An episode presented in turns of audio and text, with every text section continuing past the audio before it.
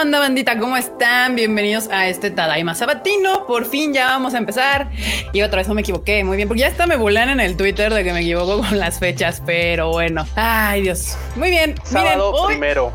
Sábado primero de agosto, justamente ya cambiamos de, de mes. Un mes más se nos acaba de ir en esta cuarentena interminable, pero eso no importa porque hoy nos lo vamos a pasar bien un ratillo aquí hablando de anime, de todas las noticias que sucedieron en la semana. Y bueno, hoy, hoy como saben, es esta Daima con invitado especial y hoy nos acompaña aquí nuestro querido Mikey, Mikey Borrell, que pues también está en Gamer Tag. Ustedes lo pueden encontrar en Imagen Televisión. Ay, cuéntanos, cuéntanos, Mikey, ¿qué onda? ¿Qué onda? ¿Qué onda? ¿Cómo están? ¿Cómo están? La verdad es que estoy muy contento. Muchísimas gracias por la invitación, Carla, Erika y el resto del crew. Ya lo saben que para mí es un placer siempre tener la oportunidad de convivir con ustedes. Y bien, como lo mencionas, ahí estamos. Precisamente el día de hoy, también más adelante a las once y media de la noche, hora Ciudad de México, pueden disfrutar de Gamer Tag más 18, la propuesta que traemos para ustedes, un, programa tipo revista eh, de la cultura geek y del anime y los videojuegos y todo el rollo, mm, pues se llama más 18 por una razón precisamente, es, irreverente, es, sin censura y la verdad es que nos pasamos muy pero muy bien en Imagen Televisión, ahí canal 3.1, todos los sábados a las 11 y media de la noche. Además de que por supuesto si tienen oportunidad, a mí me encuentran en todas las redes sociales así y ahí pueden ver streams también, cotorrones y se arma todo bien suave. Sí, ahí pueden seguir a Mikey en su Facebook. Yo he visto que hay armas sus streams y se ponen buenos, se ponen buenos. Andabas jugando el otro día a Ghost of Tsushima, si no me equivoco. Es el que ando ahorita pasando a ver cuántos siglos me tardo en pasarlo porque está bien largo el juego, pero. Hace eterno que la cuaresma. Sí, no, este no. O sea, yo pensaba que The Last of Us 2 no se rehusaba a terminar, ¿no? Y no, ahora que estoy viendo con Ghost of Tsushima, digo, oh my god, no, sí está, está largo, pero sabes, está muy divertido, muy dinámico el combate y todo. Entonces no, no la sufres, no la sufres. Sí, no, yo, yo ya me resigné que se lo voy a acabar igual que cuando, cuando jugué Spider-Man, que me tardé como cuatro meses porque me lo aviento como pedacitos. Tampoco puedo hacer lo que Marmota hace toda la vida de, de sentarse siete horas diarias a jugar. Está cabrón. Güey, pero pues si luego nos ignoran en los lives, no manches. Ahí está jugando y es que nos pela, lo que ¿no? saben es que ahorita está jugando Ghost of Tsushima. No, no, ya la ya Ya la acabó, ya la acabó. Por eso no puede, no se pone la. Ustedes no saben, banda, pero Marmota no se pone la cámara porque pues hace otras cosas mientras está aquí y dice, ay, no, sí les pongo atención. Oye, oye, ah, que se aviente, que se aviente Carla Disgaea Complete, a ver si, si, si, tiene ahí oportunidad. Güey, o no sé, a ver que. Eh, a ver qué dice la banda. Que dice, pues Tadaima también sí es sin censura, por eso tenemos a la marmota sin filtro. ah, claro, Mackenzie, dando el dato. Muy bien. Oye, así como dicen, ¿no? Ahí dice gratis, así de aquí dice ah, sin censura, ¿eh? Yo vine porque es sin censura. De hecho, le está cayendo aquí bandita saludando a Mikey, Pablo saludos, Patiño. Saludos a todos los que están saludando. Ahí está Antonio también. Aquí bandita cayéndole así. Pues muy bien. Ah, mira, César Flores ya nos cayó ahí con el primer super chat que dice saludos, Tadaimos y Mikey. Muchas gracias por todos sus lives y por el contenido que con gran cariño nos comparten. Muchas gracias, César Flores. Muchas gracias, César. Muchas, muchas gracias. Y bueno, pues vamos a presentar rápidamente al resto del team que ya lo conocen. Y si usted es nuevo aquí y vino, llegó aquí porque Mikey compartió el live, pues para que nos conozca también. Eh, pues de este lado la, tenemos a la marmota sin filtro, marmota gamer, marmota platino Last of Us 2. Este, marmota, paz. ¿Qué pasó? No, la verdad es que eh, ahora realmente los he estado platinando por la cuarentena, porque yo no soy de platinar juegos, me da mucha pereza, pero debido a que vamos en marzo 154, este, comencé primero con el Days Gone, porque la verdad está bastante fácil platinarlo, luego me aventé al de Last of Us, que con dos vueltas no pueden platinar. Y con dos vueltas, sí, sí, con dos. Y luego sí me costó trabajo el platinar el Ghost of Tsushima porque yo creo que en un punto se vuelve muy repetitivo. Entonces ya era así de ya otro maldito zorro ya. Sí, nuestro platinador oficial, que es el Charlie Burrola, también dice que, o sea, se está platinando todos y que Tsushima sí ya llegó el punto en el que decía, ya, güey, ya, por favor, otro, bambú más y ya me voy a convertir en panda, o sea. y bueno, pues ahí está Marmota, saluda al team o preséntate o algo, ¿no? pues ya saben, yo soy Marmota, este pues, ¿qué, quieren que les diga? Aparte que me gustan los videojuegos, que me gusta el anime, como todos ustedes. Nada, lo normal. Eso, Marmota, eso. Bueno, aparte de eso, César Flores nos mandó un bonito super sticker que es un, le digo zorrito, pero es un Shiba Inu con corazoncitos muy kawaii. Muchísimas gracias, César. Güey, es que, es que aguanta, güey. Quiero, quiero aprovechar que está mandando stickers y super chat para comentar que César es quien nos tiró paro con ah, estos grandísimos mangos ¿vale? De Atelier of o Witch Hat. La neta está bien chido. Yo voy en el segundo, voy en el segundo tomo ya. Ya le había comentado que a Freud creo que se lo va a poder llevar el día de mañana o el lunes, porque la verdad es que a Freud sí está, Freud sí está blindado. A Freud hay que, ya sabes, verlo así, este, con traje. Se los vas a aventar por abajo de la puerta, así. Sí, güey, que abra la ventana de su balcón y ahí le aviento la bolsa, así, ya, que, la, que no la, que no la agarre, que le eche así con el, con sus personas y alcohol hasta que ya. Te, bajo una cubetita con ah. una cuerda. pues sí, banda, para los que no han estado aquí y los que sí, ustedes eh, sabrán en los anteriores live que César Flores nos dijo, no, pues es que díganme porque yo les pongo ahí unos mangos para que los reseñen y, la, madre. Y ahí está, ahí está. César Flores cumple, cumple. Simón, yo, digo, ya, ya me eché el primero, acá ando leyendo ya el segundo, acá atrás tengo el tercero y los otros son del Flor, ya se los llevaré mañana o el lunes. Pero por lo mismo, este video yo creo que en esta semana sobre este gran manga que está, la neta estaba bastante chido. Ahí está. Y bueno, ya que andamos contigo, Q, pues preséntate acá a la bandilla. Tú eres el Q, mangas, mangos Q. ¿Qué onda, banda? ¿Cómo están? Gracias por caerle a este live. Yo soy Q y a mí me encanta este tipo de cosas del anime, el manga y tal. Ya saben, ¿para qué me presento? O sea, continuemos. Y saben que nada más quiero dejar un dato. profesional. Deja, no, deja tú de eso, deja tú de eso. O sea, ahorita ya estoy regresando a LOLcito, porque había, había tenido semanas de no jugar y uff, no, LOLcito ahorita ya con todo. ¿Y saben qué? Marmotas no es la única que, la, que las platina. Acá este joven, este de acá al ladito, el que se va a presentar ahorita, también, también las platina, pero... Oye, ¿ya, ya otra vez? Ya estoy de... No, todavía no soy diamanco, güey. No, he estado bien raro en la, sesión. He estado como en platino 1 y no he jugado y luego sí, luego... He estado raro, pero sea una semanita. Y ¿Cuál ha sido tu rank más alto? Ese diamante 1 y me quedé en promo para Master. Y me quedé en promo. Este año, este año, al principio de año, me quedé en promo para Master. O sea, y era así güey, soy Master. ¿Te das cuenta que has desperdiciado tu cuarentena cuando podría ser ya aquí la próxima estrella del LOL? Hubiera estado chido que pudiera llegar a Master, porque ya en Master ya es más difícil que te baje, ¿no? Incluso. Tiene los ojos muy abiertos para ser Master. Exactamente, me falta como más. Bueno, pero pues ahí puedes jugar con el Mikey. Mikey también le hace al eso del LOL. Simón, lo sé, lo sé. Alguna vez, alguna vez jugamos, pero luego ya chamba, lo que sea, ya dijimos, bueno, pues ahí luego, ahí luego echamos retas. Bueno, hay Alfa, Alfadir Numa les dice que si les pasa su IGN de en League, por Claro, claro, yo sí, yo sí juego con la banda. Ay, es el, único lugar donde estoy diferente es ahí en LOL. Estoy como a Elsier, pero ahí se los pongo en el chat de YouTube. Ahí está. Este, y bueno, pues acá abajo tenemos a nuestro querido Freud, el traductor oficial de, de todo este team. Mangas y Animu, 100%. Mangas sí, y Sí, de hecho sí, casi yo casi no veo otras cosas ni rara vez juego videojuegos. Quienes me siguen ahí en Twitter saben que posando medio clavadillo con el Animal Crossing. ¿Medio? Es muy sencillo. ¿Medio? Es que es, muy no, no, medio de verdad. Es terapéutico, ¿no? Es terapéutico. Esto es medio terapéutico, sí, pero es que además, si ustedes vieran cómo son las islas de mis amigos, etcétera, que tienen así un chingo de madres. Ah, no, no, la mía, el mío es un pueblito, un pueblito, un pueblito mágico, pero un pueblito al fin y al cabo. Un pueblito mágico. Perverso. Pero Pues ahí si ustedes juegan, este, ay, ¿cómo se llama? Freud, lo que Animal Crossing. se me fue. Animal Crossing, pues ya saben que ahí pueden agregar a Freud. Creo que por vía Twitter, ¿no? ¿Te pueden agregar? ¿Algo así? Sí, me pueden agregar por Twitter y ya si quieren nos visitamos o los invito a mi isla o ahí, a ver qué hacemos. Ahí está. Y este Tadaima Life no podía empezar sin que Eduardo G nos mandara un bonito super chat. No podíamos empezar Gracias, oficialmente. Eduardo. Es Tadaima Life. Sí, Patrocinador oficial de Tadaima Life. Eduardo G. hay que hacerle un comercial a Eduardo G, güey. Y también Heidi Lu. Heidi Lu también nos mandó un super chat acá con una carita así de sorpresa. No sé por qué. Ahí nos cuentas por qué la carita de sorpresa, Heidi Lu.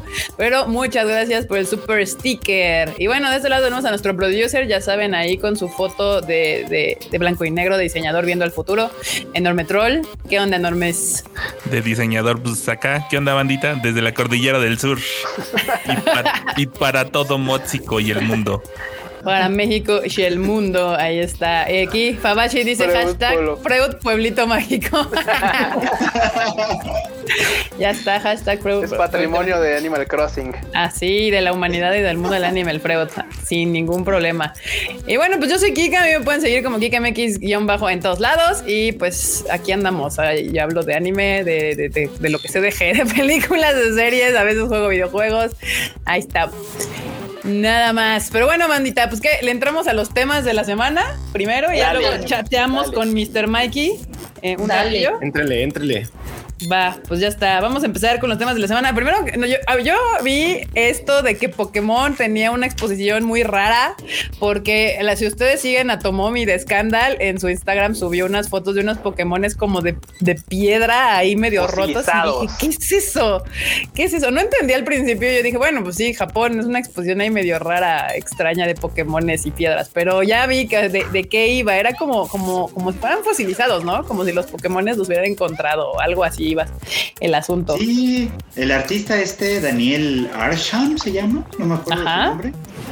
o sea, su concepto artístico es eso, es como, supongo que no vives en el 2020, sino mil años después. Ajá. Los arqueólogos sacan de la tierra cosas, ¿no? Cosas de nuestro presente, pero como si fueran fósiles o arqueológicas, ¿no? Entonces la exposición que hizo con Pokémon es esa misma idea, es como imagínate que desenterramos de, de canto, ¿no? Fósiles y artefactos que son de Pokémon de esa zona, ¿no? Pikachu, Charmander, Pokébolas, cosas. sí. está chido el concepto, la verdad. es entretenido porque al final de cuentas es distinto a, cualquier exposición que pudieras este, encontrar de Pokémon, porque de Pokémon hemos visto miles de cosas, o sea, desde exposiciones normales, normales, comunes y corrientes como ir al Pokémon Center, que tiene su agrado y tiene su plus, hasta las cafeterías de Pokémon y tal, y este concepto como de arqueológico raro está, está chido, está interesante. Si quieren ver un poquillo más, ahí está la nota que se aventó el Enormos en tadaima.com.mx. Ahí pueden ver un poquillo más de qué se trató la exposición. Si no siguen a Tomomi, porque ahí casi me la vente completa con sus fotos de Insta Stories. Pero ese me gustó. Se me hace como algo agradable y más para los fans de, de, Pokémon. Aparte está interesante, ¿no? Porque normalmente en las exposiciones de arte, en el caso de Daniel Arsham, que tiene todo este concepto de los fósiles, ¿no? O sea, no está literal o, necesariamente ligado con, con la cultura geek ¿no? De Pokémon. Entonces ver que, que artistas reconocidos están haciendo estas como colaboraciones está súper chida, ¿no? Como lo que pasó con, con Louis y, JoJo's Bizarre Adventure y todo ese rollo. es súper chida ver cómo, cómo de pronto ya es más fácil ver que se permee el mundo de la moda o del arte eh, contemporáneo al rollo taku, ¿no? Está súper chida. Sí, como, como que la cultura pop se mezcla con el arte otra vez de una manera así, ahora al grado de la onda otaku, o sea, Pokémones fosilizados, arte, Daniel Arsham. O sea, está cool, me agrada. Es una buena manera de, que el otaku también se meta un poco más al arte. Yo digo yo, está, está bastante interesante. Y bueno, la otra noticia, pues la vamos a dejar al final porque yo creo que va a haber harto comentario lo de Senta y Crunchy. Pero vámonos con algo más fácil que Lisa, Lisa, Lisa estrena Rola en su serie de, en una serie de live action, lo cual me agrada. Es un, ya, ya no solamente es de, de anime, ahora ya le dieron su primer, es el opening, ¿no? Lo que va a ser según tengo entendido.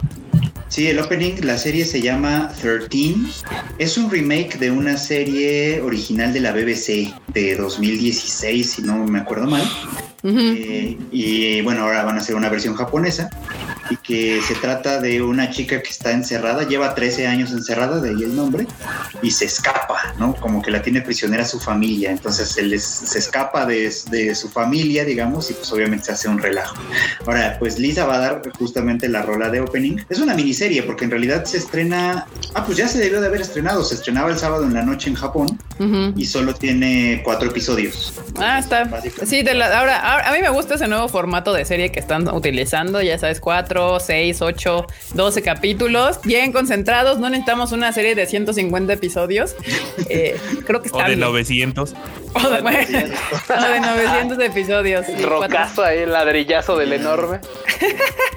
y la rola completa, ahora sigue para escucharla chido, chido, pues va a salir en como en 15 días. Entonces ahí para estar pendientes.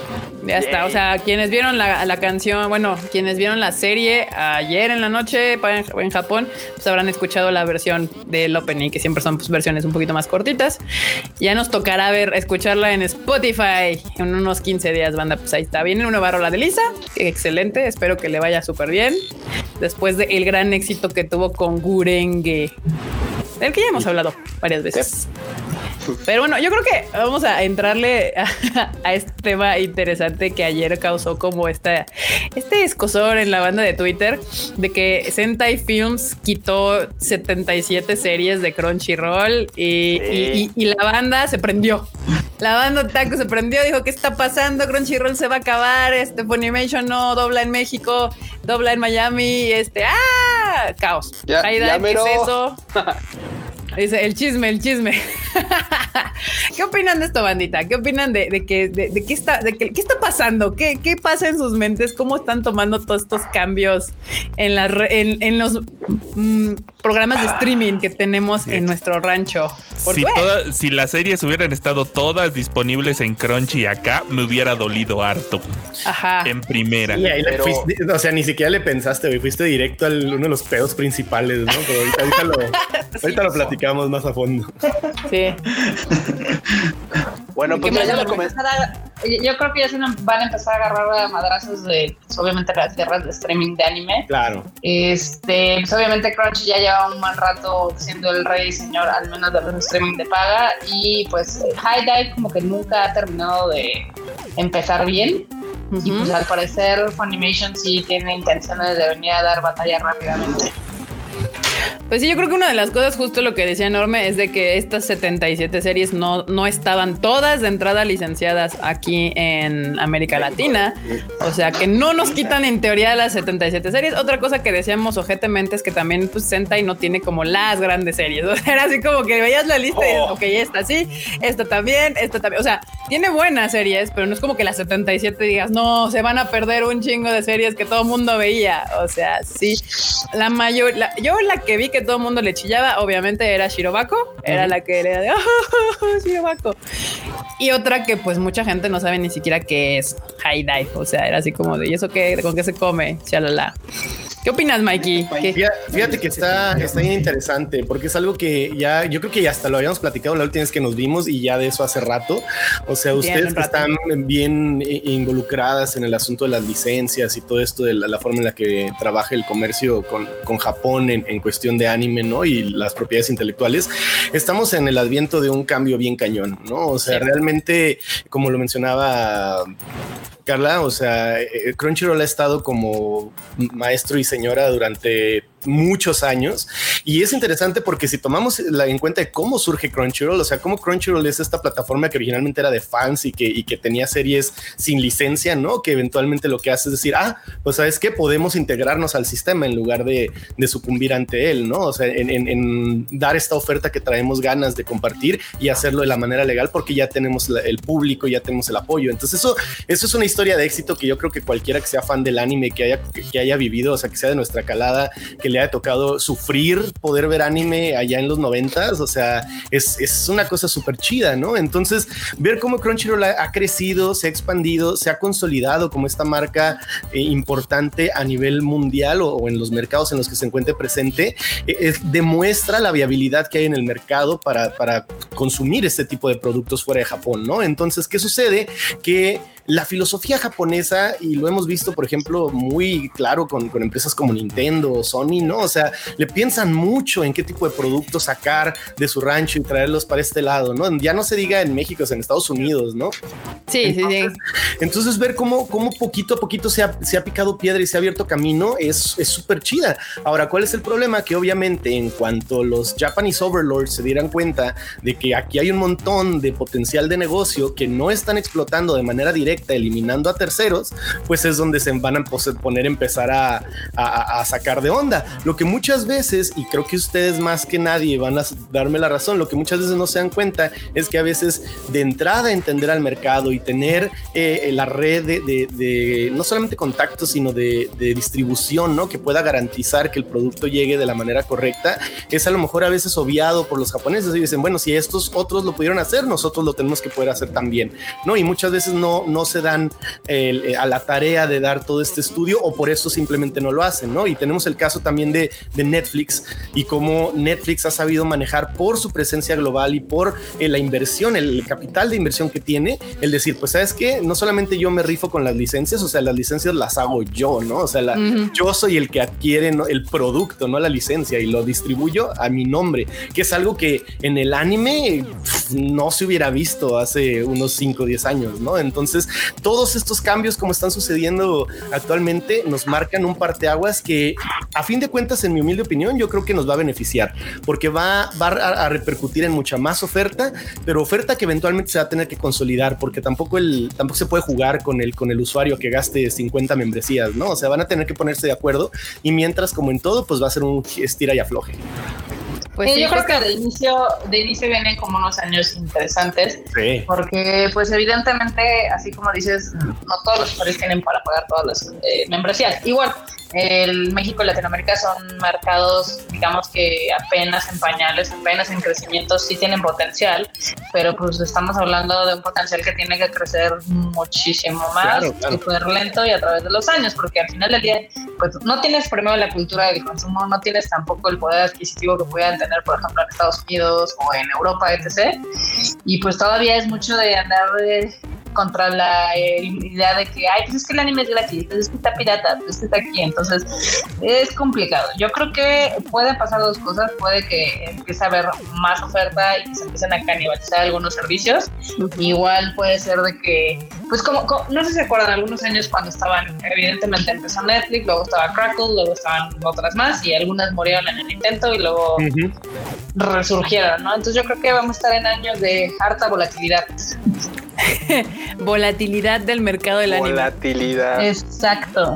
Pues sí, digo, o sea, lo que pasa con Netflix, de inicio intentó como producir sus propias series, que fue lo que hizo con este, ¿cómo se llama? Aiko y otras que estaban medio feillas. Knights of Sidonia, ¿no? También creo que es de... Sí, no, pero es que, por ejemplo, Knights of Sidonia y, bueno, todas las recientes, Baile de Evergarden, eh, The Great Pretender que viene, V&A y este, esas no las produce, sino va y las compra, o sea, alguien ya las tiene y antes de que las saque, va, dice, yo quiero todos los derechos mundiales para estas series y como las agarra completas, pues ya prácticamente es suya. Y, supongo que obviamente en el deal les dice, pero va a poner que es original o, anime de Netflix. Pero realmente no. se mete en la parte de la producción o ya no lo hace, porque sí lo intentó, pero la verdad es que esos años le quedaron bastante feitos. Entonces ha tomado la sabia decisión de mejor esperar a que hagan los animes y, e ir a escautearlo mejorcito y, y tratar de comprarlo ellos de manera de global para su servicio de streaming.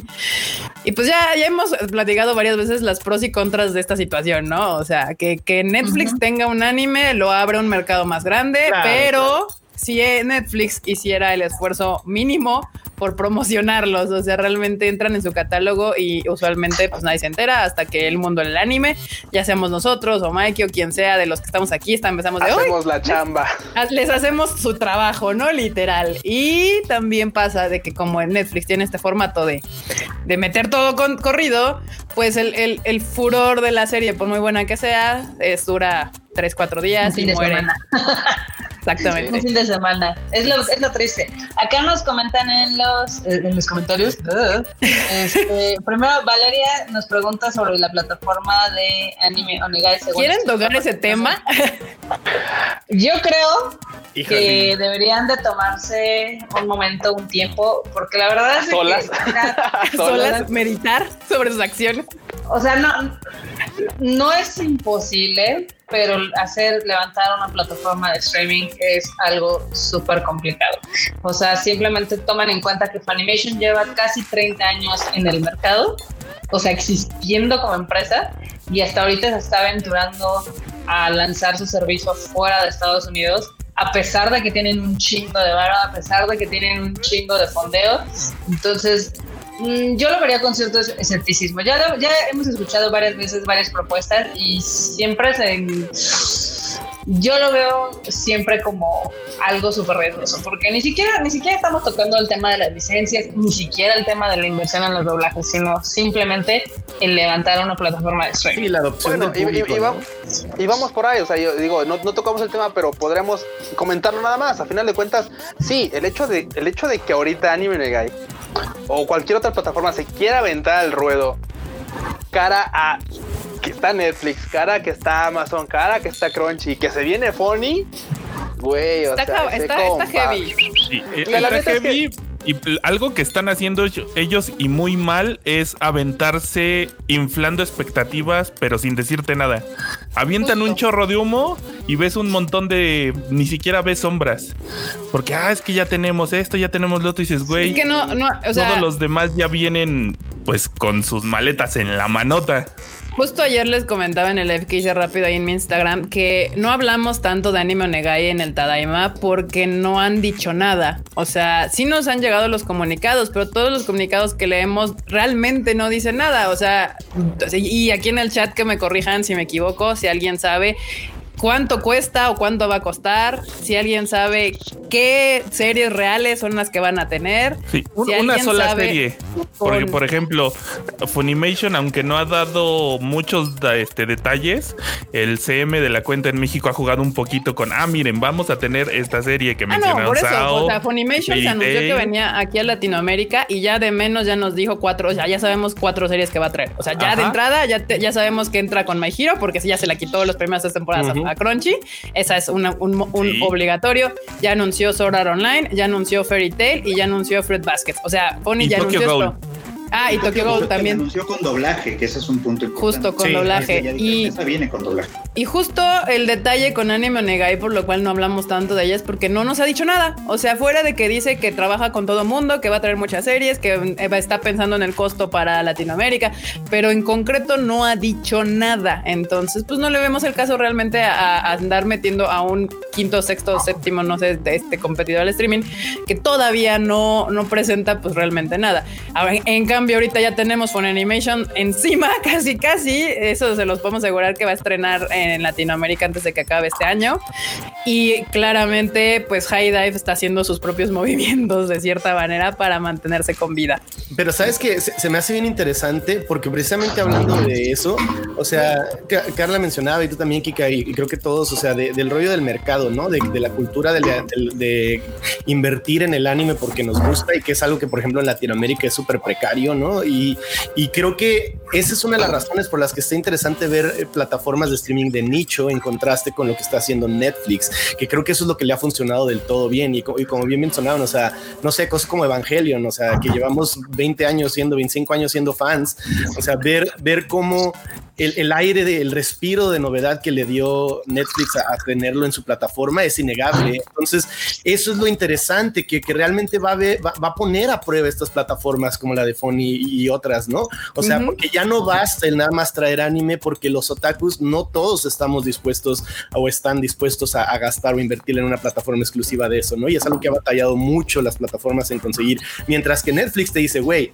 yo te voy a dar el espacio que, o sea, con respeto al, al anime en el sentido dentro de lo que cabe, no decir, no, o sea, no, no, lo hacemos nada más por poner, sino, o sea, ve, ahí hay series que sí te llaman la atención, entre muchas otras que no, ¿verdad? Por el poder que tiene, pero de eso a decir, bueno, yo, o sea, él está abriendo las puertas de anime a otro público y así haciéndolo sustentable contra a hacer un modelo exclusivo de anime que igual y no te funciona, ¿no? O sea.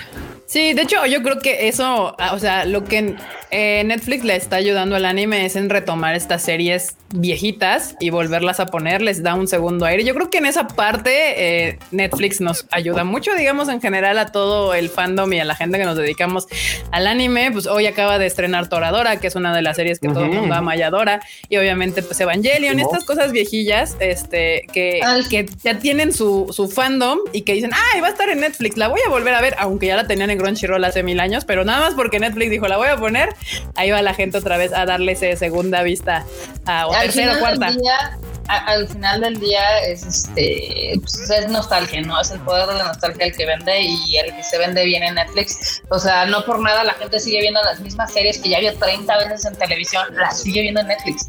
O sea, antes de, de aventarse a ver una cosa nueva, ven la repetición de Betty, la fea, o de Café con aroma o lo que sea.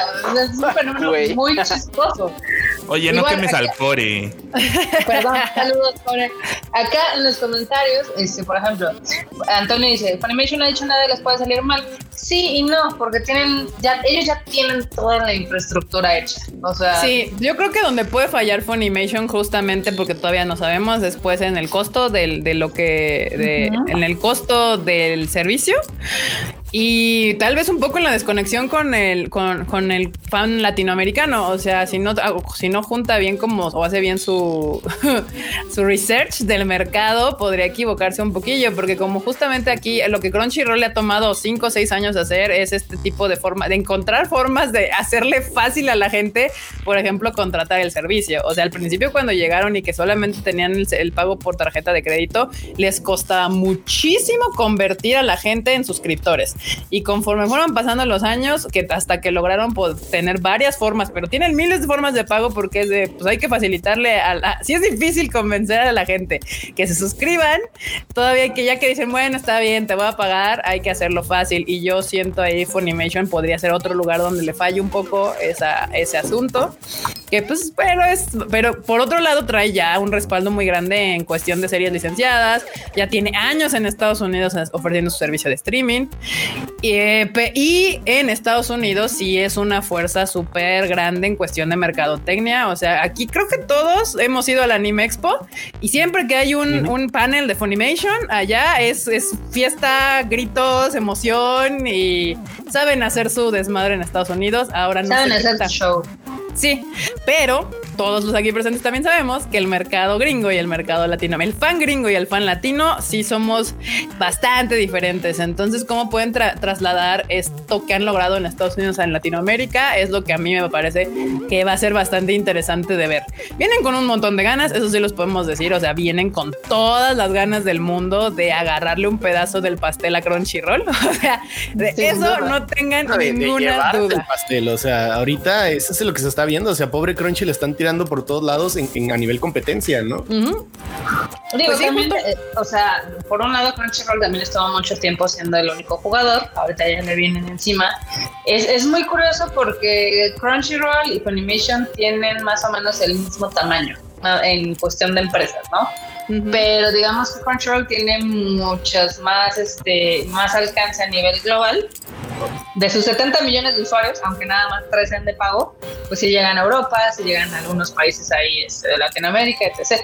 Está, eh, en este caso, Animation está muy centrado en Estados Unidos. Si bien ahorita ya adquirió otras empresas por ser esta, digamos que eh, ya nueva adquisición de Sony y también tienen una en Inglaterra y también tienen una en Australia y demás. Sí. lo veo como más tirado al mercado anglosajón o al menos sí, sí, cañón. Entonces ahí puede haber algunos algunos temas, pero o sea no lo vean ni siquiera en cuestión de licencias. Les digo otra vez, véanlo en cuestión de infraestructura, o sea lanzar una plataforma de streaming es muy caro por donde lo vean, por cosas de seguridad, por cosas de este, servidores, servidores, latencia, de transferencia, o sea, sí, no, o sea, ya, ahorita lanzar un servicio de streaming no es como lo haces siete años, diez años, donde decías, bueno, voy a poner mi servidor y pongo una serie y que conforme vayan suscribiéndose, le vamos invirtiendo.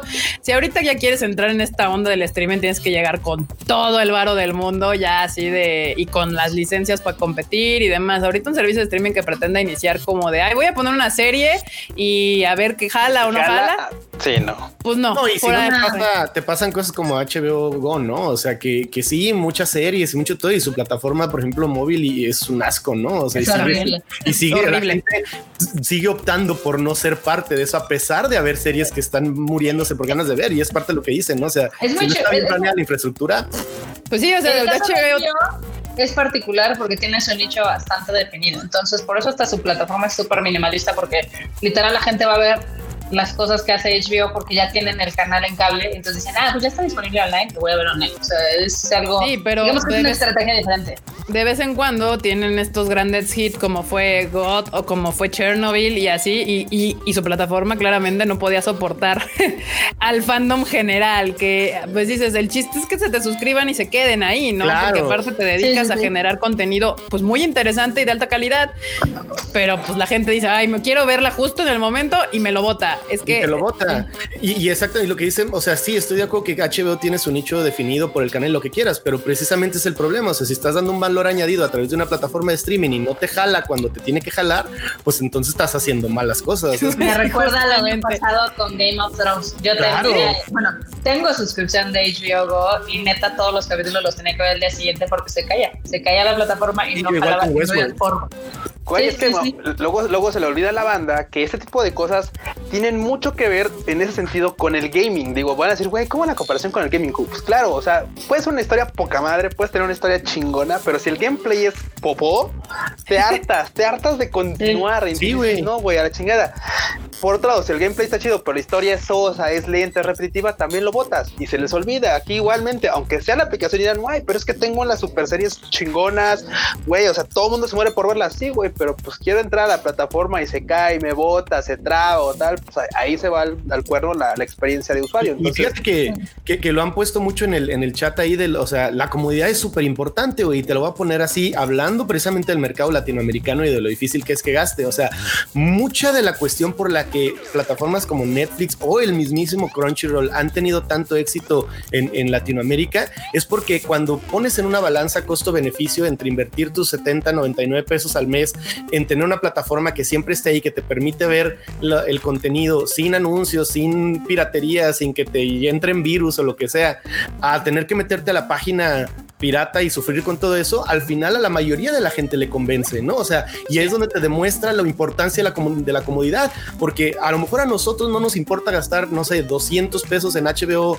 eh, Go para poder ver Game of Thrones, pero si no nos sirve, ahora imagínate a la gente que dice, o sea, el factor decisivo para que yo consuma legal, a que consuma pirata, es la comodidad y la, fiabilidad de la aplicación.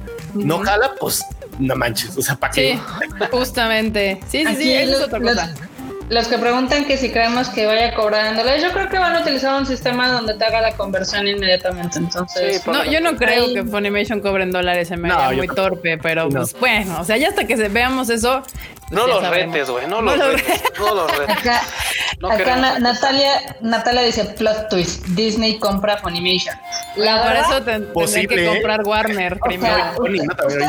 ustedes, no están para saberlo, ni, yo para contar. para contarlo. Pero se los voy a contar sí, obviamente. Pero realmente si hay una empresa que podría adueñarse de todo el contenido de streaming es, es este Apple. Apple, Apple, le saca tres vueltas a Disney y le saca tres vueltas a Netflix y le saca tres vueltas a lo que quieras y si no se han aplicado es algo como súper chistoso. Lo que están haciendo en Estados Unidos es este tipo de paquetes de aplicaciones.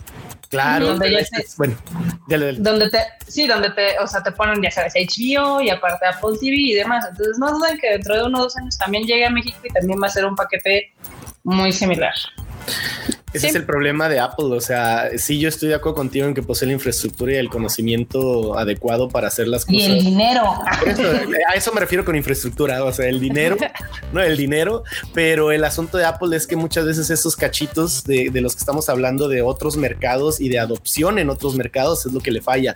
Ahora, lo que mencionas es súper interesante porque mi predicción del futuro, no solamente en las, en las plataformas de anime, sino en toda la de contenido de streaming, es que, o sea, van a adoptar un modelo de cableras. O sea, eventualmente lo más exitoso va a ser la empaquetación de servicios y venderlo a un precio más accesible y asequible.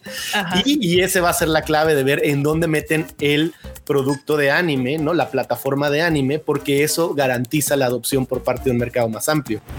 Sí, justamente eh, ya ese es un tema que se ha platicado varias veces sobre que el streaming va que vuela a ser empaquetado porque claro. ya, o sea, ahorita ya tenemos muchísimas este plataformas. O sea, hasta el momento, pues sí pagamos las que se pueden. Creo que lo único que no tenemos acá es de Disney Plus y algunas cosas del Apple TV que tienen solamente exclusivas en Estados Unidos. Hulu, que también tienen en Estados Unidos, tienen Hulu, pero pues aquí ya, o sea, simplemente ya con Netflix, Amazon, Crunchy, ahora Funny, Spotify, este, YouTube Premium, o sea, Spotify, YouTube Premium. O sea, tenemos muchísimas plataformas y opciones de entretenimiento. Y bueno, pues definitivamente viene aquí como el, el, Funimation a, a querer robarse un peso de pastel. Y de hecho, muchos como que comentaban, creo que fue Mike, no me acuerdo, que aquí en el, en el, en el chat decían que si Crunchyroll iba a desaparecer. También en mi Twitter mucha gente me dijo, es que Crunchyroll, o sea, le están pegando por todos lados. Y yo, calma, hermanos. no, es, no es de gratis, no es de gratis que Crunchyroll traiga desde el año pasado y si no es que un poco más, este inicio de sus Crunchyroll Originals, que es básicamente lo que aplicó Netflix, y lo que tiene Prime y lo que tiene HBO, que son sus propias producciones que nadie más puede tener, obviamente. Y, o sea, lo empezó desde el año pasado preparándose a sabiendas porque lo de Funimation pues ya se venía ahí platicando desde ya hace unos cuantos años, no no es como de este año, o sea, ya se sabía. Pero no, yo no creo que vaya a morir. Obviamente va a haber un reajuste. Claro, claro, y es respuesta de lo que está pasando. O sea, ahorita es la oportunidad que tiene finalmente Crunchy después de haber estado relativamente cómodo siendo el único rey. O sea, de realmente ponerse en grupos y decir qué vamos a hacer para seguir haciendo de esta la mejor opción para el consumidor con la ventaja competitiva que tenemos de tiempo y, mercado, ¿no? Eso es lo que está interesante. Sí. Igual al final del día recuerdan que ambas empresas, tanto Funimation como Crunchyroll, son, digamos, hijas de empresas ya muy grandes, una es Warner y la otra es este, Sony. Sony. Entonces, don't worry, tienen dinero para fondear. Es como, es como Netflix, o sea, mucha, mucha gente cree que Netflix es como la gran empresa, pero hasta la fecha todavía siguen, digamos que funcionando en pérdidas. Sí. Entonces, ellos tienen dinero para fondear eso. Yo no sé si una empresa nueva que apenas dicen, no, pues yo también voy a lanzar mi servicio de streaming y voy a traer 10 licencias, tenga la misma capacidad de pues, poder levantar eso. Entonces, yo siempre les digo que vean las cosas con un poco de escepticismo, más si les dicen que va a ser gratis, porque desde pues, ahí eso es algo difícil para que los tapos lo aprueben. Y, o sea, sí, justo, o sea, porque aparte Crunchyroll ya tiene la opción gratuita, o sea, no es como que eso sea un, diferenciador relevante en este asunto, o sea, Crunchy tiene ya su versión gratuita, puedes pagar o no, o sea, es como, ok, ahora también dicen que se van a meter mucho en el doblaje, el doblaje no es barato, banda, o sea, no es como que digas, o sea, todavía aparte de comprar las licencias, ponerte a doblar todas las series que vas a hacer, pues no es como que está así de por muy barato que te salga, por muy barato que te salga, una serie tiene 24 episodios y si no tienes una cantidad importante de suscriptores o de visitas o demás, sí te empieza a pegar en los costos. O sea, también... Híjoles, es que también por eso, o sea, les ponemos así, ¿por qué creen que Crunchyroll no dobla todas las series o por qué creen que Funimation no dobla todas las series a pesar de que tienen el dinero para hacerlo? O sea, no, si tuvieran el dinero para hacerlo ya lo hubieran hecho. ¿Qué? Ya vi a quién le va a tocar, ya, ya sé a quién le ya, ya vi a quién le va a tocar él, pero lo que más me encabrona de esta semana, bueno, la marmota siempre está, pero lo que más me encabrona. sí, tiene toda la razón, o sea, la neta es que mucha gente o sea, porque digo, lo malo también es que mucha banda se va en banda, se va así de largo, ¿no? Así de, no, es que, puta, güey, es que, güey, imagínate, va a ser gratis y va a haber esto y va a haber lo otro. Y, y la neta es que, híjole, la neta ni por dónde, ¿eh? o sea, gratis, puta, ni por dónde. Acá dice Lancer, Anime Negai es de Telerisa. No, lo creo. No es cierto. no, lo es. No. no. es de Televisa. No, no se crean cosas así raras, extrañas. Es que justo, yo creo que, lo que por lo que Marmota se enoja es. Televisa se ha querido hacer una de, streaming. Blim no le salió. Sí ha querido como retomar uno de sus contenidos online, pero no va a tener. Televisa ha querido hacer tanta cosa. Exacto, exacto. como dices, Carla, no estoy, no estoy yo para contarles ni ustedes para saber, pero o sea, ahorita el pedote que traen tratando de decidir en dónde invertir su dinerito para pagar licencias de nuevo anime y, rescatar algunos de sus proyectos que han estado ahí medio fallando, digámoslo así, está, yo no estoy diciendo que sea, pero está pesadísimo, ¿no? Entonces, eh, sí, no, no, no, no se preocupen por eso.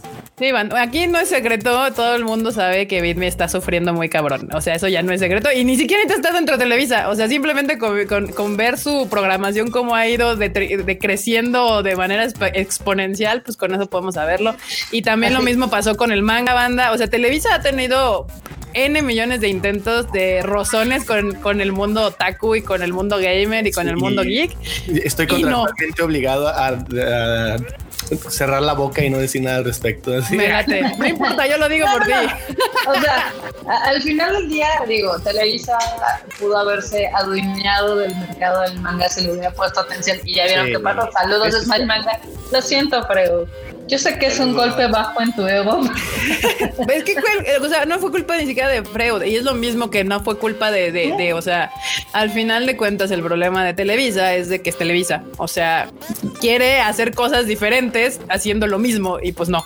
O sea, sí, no, el problema ni siquiera es el, el, problema ni siquiera es eso, sino que muchas veces, y, ahí sí te lo puedo decir por experiencia, no hablando de Televisa únicamente, sino en general, y yo creo que ustedes también lo saben, es que las personas que realmente están hasta arriba a cargo no entienden, no, no, no, no, captan el rollo. Entonces no importa que haya gente que sea jefa de proyectos que traigan las ideas correctas. O sea, si la gente que toma las decisiones tergiversa ese pedo, vale madre, ¿no? O sea, terminamos con el Pikachu tigre con boobies como lo querían en América.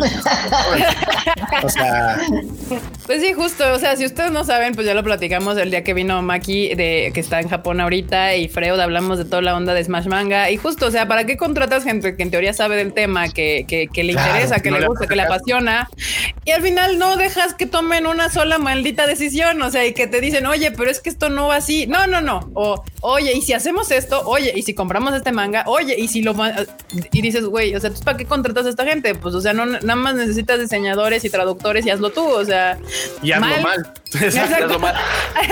mal. Y pues, nos guste o no, fue justo lo mismo que le pasó a BitMe. Y, y, y a ver, banda, okay, no, no, no yo, yo siempre cuando quiero decir esto, no creo que me lo tomen a mal.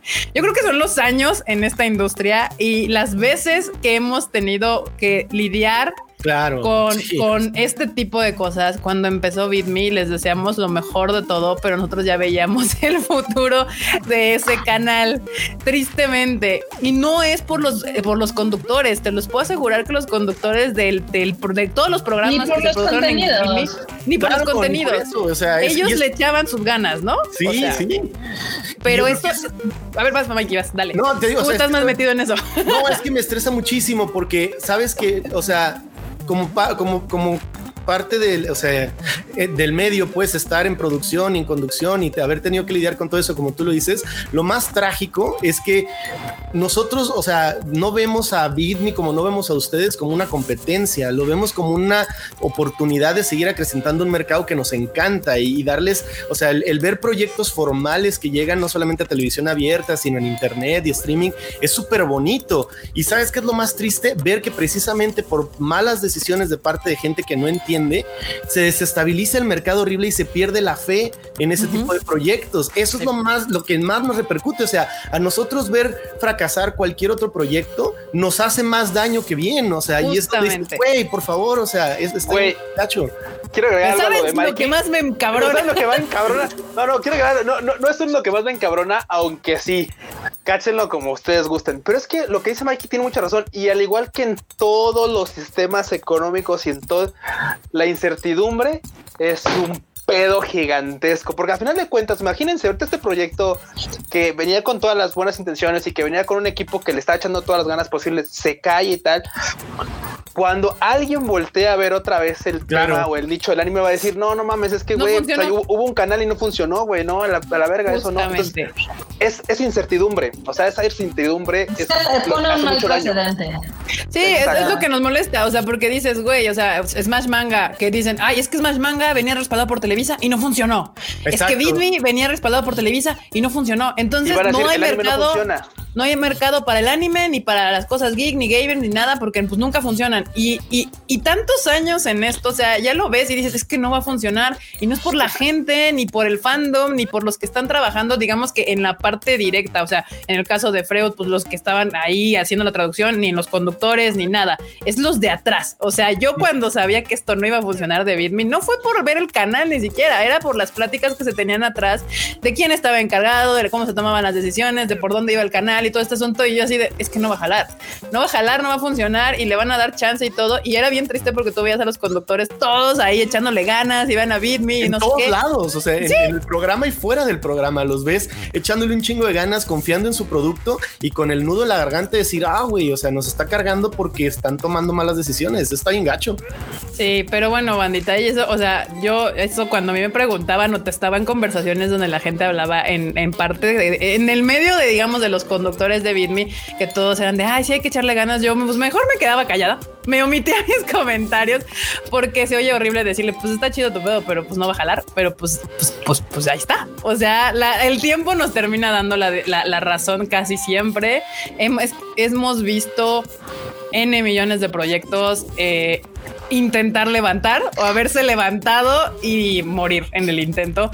Y no es por las ganas, es porque la gente que está atrás y, pasa mucho en esta cuestión de nicho, o sea, del anime, del manga, del mundo geek, que de repente alguien acá con dinero, con una empresa grande, Televisa, hablemos o lo que, quien, lo que ustedes gusten y manden, dicen, ay, mira, ahí, ahí, se están agitando las aguas, ay, mira, ahí hay como que dinero, ay, mira, ahí como que se está, está creciendo esta onda. Dicen, ay, como que, a ver, quiero, quiero de ese pequeño pastelito que está ahí jugoso, está chiquito, pero se ve interesante y le quitas como toda la magia. O sea, llegas tú, compras lo que sea o quieres meter la mano y, y, no lo haces de la manera correcta. Y en vez de ayudar a ese movimiento que por su propia cuenta estaba levantándose, le, tiras caca encima. Literal, como decían en mi prepa, así le pones, le tiras caca al pastel.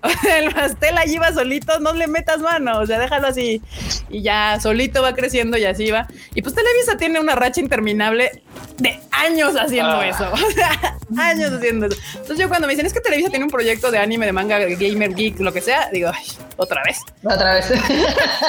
sí, porque aparte, digo, la verdad es que el medio de la televisión es súper cruel y es súper mal pedo que literal tiene que funcionar en una semana. Y si no funciona en una semana, te vas a la verga, ¿no? Entonces, sí está muy cañón. Ahorita, por ejemplo, digo, no es, no es secreto que muchas de las series que están comprando ni siquiera se están invirtiendo en licencias.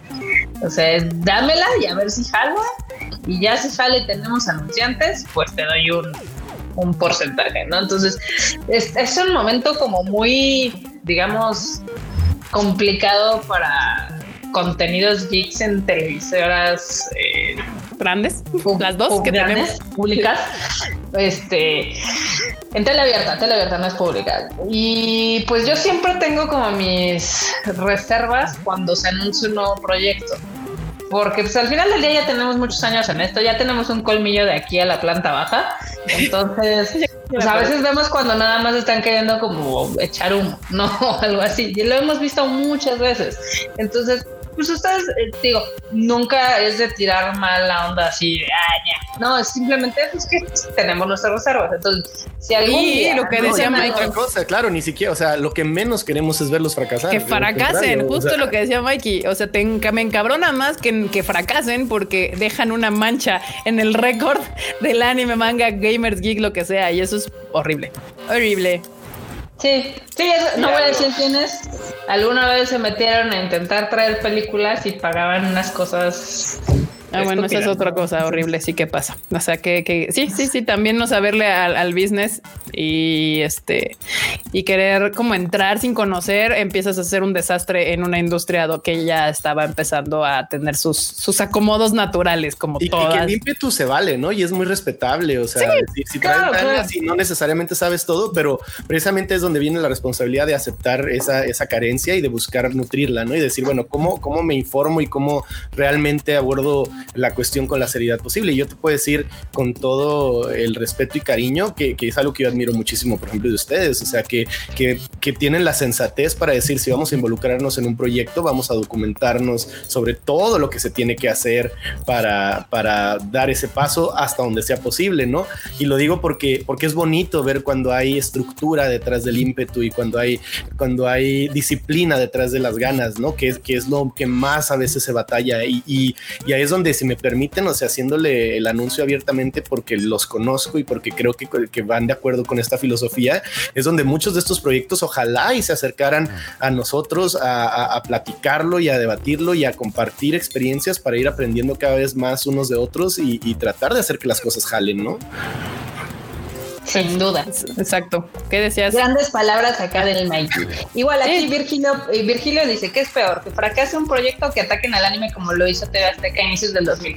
Miren, vamos a contarles algo que es muy divertido, porque mucha mucha gente creyó que el anime dejó de salir en esa época por lo que sucedió con Lolita de la Vega. La verdad Lolita de la Vega fue un chiste nada más. Sí, no mames. Exacto, fue un chiste, bueno, fue digamos que una broma que se tomó demasiado en serio, pero en esa época esa barra de anime ya iba en declive, o sea, ya iba, ya no estaba jalando tanto, ¿por qué? Porque estaban trayendo ya contenidos de Disney y lo que estaba jalando más era lo de Disney, no las monas chinas. Entonces, pues una cosa sirvió para la otra como para decir, ay, pues sí, la vamos a sacar por eso, pero la realidad es cuestión de rating, o sea, hubo un momento donde Sailor Moon generaba tanto dinero y Dragon Ball generaba tanto dinero que las televisoras pagaban las multas que les ponía RTC por violencia y demás porque no les importaba, porque la gente lo veía, porque había un chingo de banda viendo.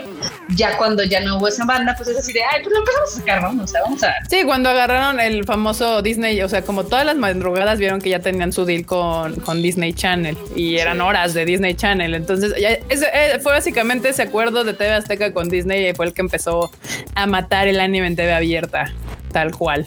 No tanto fue Lolita de la Vega, entonces. Sí, no. Sí, no, Lolita de la Vega fue un pretexto. Que eh, si bien la neta es que sí generó su ruido tal, pero. Fue el chupacabra. Pues, fue el Pokémon asesinos. Fueron los hermanos Brennan, ¿no, güey?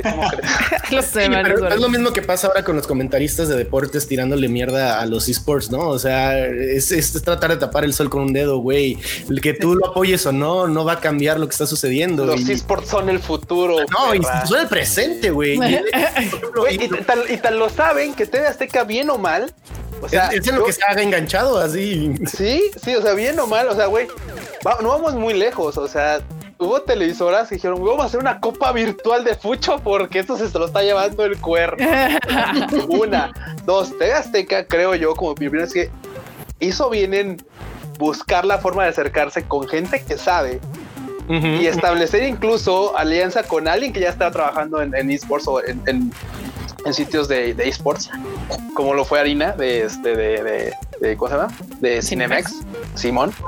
Y al final de cuentas dijeron, bueno, vamos a hacer, vamos a hacer lo que no en todos los países tienen, vamos a hacer un lugar donde se puedan llevar este juegos presenciales y donde la banda vaya y vea a los jugadores, estén ahí en sus compus y con la pantalla. O hacer cualquiera dirá, güey, es que vas a ir a sentarte a ver un guato enfrente de una computadora y con una pantalla, güey, te vale madre, güey. Tú ves 11 güeyes correteando una pelota, o sea, neta, yo creo que hicieron bien en voltear a, ver los esports como algo serio, como algo de, ok, vamos a darle un espacio al menos ahorita de momento en nuestro canal en línea y eventos importantes ya en TV abierta. Y creo que fue una buena, fue una. Desgraciadamente, pues se vino lo del COVID y pues valió madre. Y, al contrario, al contrario, güey. No, no, no, aguanta, pero los esports bien cañón.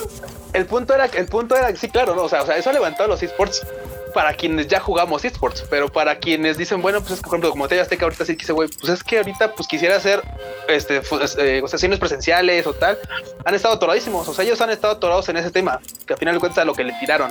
Pero pues, por ejemplo, simplemente ahorita ya ves que en la semana anunciaron que pese a todo, pues claro, como los esports se, generan a distancia, pues la, final de League of Legends se va a hacer y se va a hacer en China y, y van a jugar, o sea, güey, o sea, es son virtudes, como dices tú, de los esports. Lamentablemente para TV que los quiero ser presenciales ahorita aquí y tal, pues se ha detenido como para todos, pero a final de cuentas, pues creo que van por buen camino. Tuviste la Liga MX y tienes ahora Combate Space con sus torneos de Mortal Kombat, que por cierto pueden ver la entrevista en exclusiva a través de Gamertag, no, no haciendo el... el, pásalo el enorme para que lo ponga aquí abajo. Simón, pásalo, pásalo. Y es súper chida porque, mira, mucho se ha hablado y también lo mencionaban por ahí, ¿no? De que no, es que la, la tele abierta está muriendo y todo. E, es una constante evolución, güey. Y el problema porque ha habido esas fluctuaciones en la tele abierta es por su incapacidad de adaptarse. En el momento en el que se adapte, todo va a caer en un equilibrio y, lo vemos porque la televisión, o sea, las, los eventos de esports en televisión abierta, no nada más en México, o sea, no hablando en México, sino en la cuestión internacional, siguen teniendo muchísima, muchísima virtud en el sentido de la validez que le da un espacio como la televisión abierta un contenido. Entonces, ¿qué pasa? Que es otra vez lo mismo, es regresar a todas estas filosofías arcaicas que no se han sabido adaptar y que ya pasó su momento de, tener la oportunidad de adaptarse a la buena. O sea, ahora no les va a quedar más que adaptarse a la mala y la situación que estamos viviendo es súper propicia para eso. Así que enhorabuena. Sí, no, y aparte es, es, como, a ver, Televisa, te estás cayendo a pedazos y ni así evolucionas. O sea, le, está, le cuesta, le cuesta. Y, acá decía, ¿qué? pasó? Bueno, termina, termina para esta idea. No, rápido, que es que Brian Cortés decía que no solo era Televisa, sino eran todas las televisoras por diferentes razones. Pero es que no es culpa de los que inician los proyectos o de los que trabajan directamente en los proyectos. Al final es culpa de los que podemos llamar los señores de traje, de canositos viejitos de hasta atrás, porque pues ustedes lo saben, nosotros lo sabemos que nos dedicamos años ya a este contenido de nicho. O sea, este contenido se trabaja. O sea, este contenido no lo pones y te vende ya millones de veces. He ahí la razón de por qué Televisa o esto o Bitme como sea tienen la 4x4 sentada vez Pokémon y por 500 vez Naruto y por 1500 vez Dragon Ball Z y otra vez todo eso e incompleto, no ni siquiera la licencia completa. Sí, exacto. O sea, es porque ya dicen, ah, es que esto vende. O sea, no me voy a poner ahorita a poner este My Hero Academia, que podría ser un gran putazo en televisión abierta, pero es que dices, a ver, güey, si tú pones Sword Art Online o Hero Academia en televisión abierta, no vas a traer al otaku. O sea, no, el otaku ya la vio.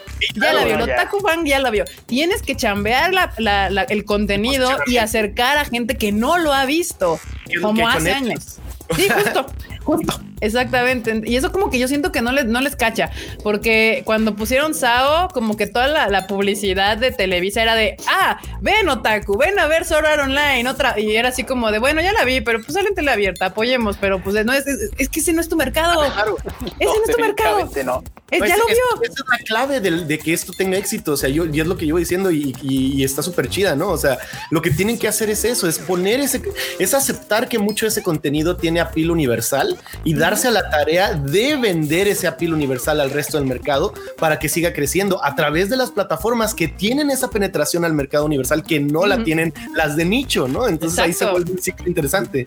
Pero se me hace estúpido que la televisión abierta, siendo que tiene esta ventaja de llegar a un público masivo, quiera jugarle al streaming. O sea, es como de, güey, ¿por qué vas a jalar? y al streaming de, nicho. Todo lo demás, exacto. Sí, o sea, el streaming de nicho y aparte sin los beneficios del streaming, que es que la puedo ver cuando a mí se me antoje y shalala, shalala, y la puedo ver doblada o subtitulado como se me dé mi pinche gana. No, ahora es quiero jalarme al otaku al mercado que ya tienen cautivo Crunchy, Netflix, Funny, lo que sea, es más, hasta la piratería eh, eh, si quieren, y lo quiero en tele abierta y lo quiero a tal hora viendo mi serie en tal momento y, como yo se lo ponga. comerciales de, de y o sea, no, no, pues no. yo, nomás, yo más sé que, mira, sinceramente, fuera de todo lo que hemos platicado, creo que a mí sí me agrada la idea o me gustó la idea o me, interesa que haya llegado a la televisión tarde e intentar adaptarse.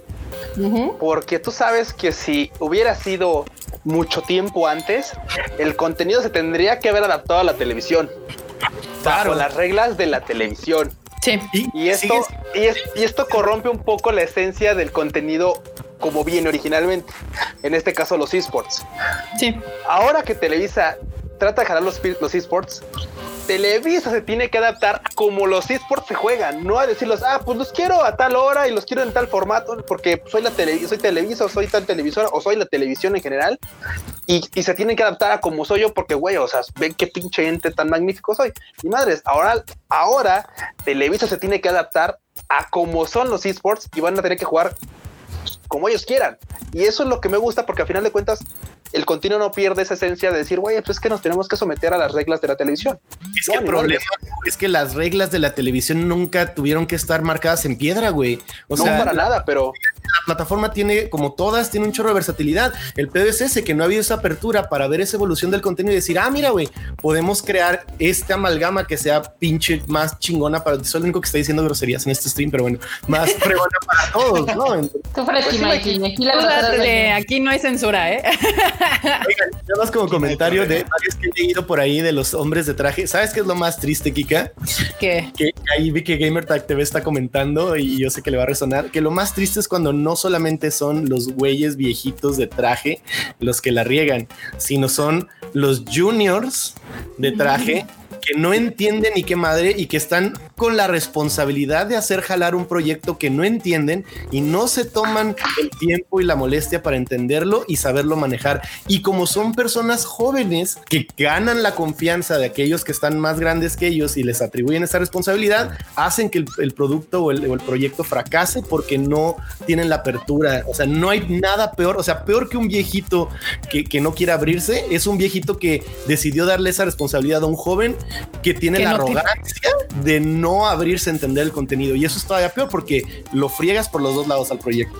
Sí, o sea, es que ahí es el otro, el otro asunto. Digo, usualmente pasa que, que, nos quejamos de la gente más grande que no quiere cambiar, pero bueno, ya entendemos que con la edad puede ser difícil, pero no hay nada peor justamente que alguien joven que no sabe de este show y que pretende hacerse el que sabe y no, no, no escuche o sea, deje asesorar por gente que sí le mueve a esto, que se dedica por años a esto, que no solo se dedica, sino que es fan, que le gusta, porque O sea, ya después de todos estos años, banda, se los puedo jurar y prometer. O sea, no hay manera que te dediques al anime, a los videojuegos, esto si no te gusta. O sea, no solo en México, o sea, todas las personas que conozco que se dedican a esto, ya sea Panini, ya sea, bueno, no, en Panini esta Marilu le tuvo que aprender, pero le terminó agarrando el gusto, aunque no quisiera, pero ahí está y le terminó. Pero eh, Carlos de Dam es fan, también en Estados Unidos, la gente de Funimation son fans. O sea, hablando de gente de este lado, Yeah. Te tenía que gustar. O es sea, la mayor virtud que tiene el medio, hacer lo que te gusta.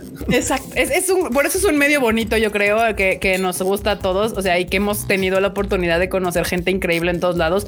Porque yo creo que primero y antes que nada, la mayoría son este. Aquí dice Eduardo G. rápido, hashtag, hashtag sábado sin censura. Así me gusta. Nunca censuramos aquí, tal cual está. Gracias, Eduardo G, por el, super chat otra vez.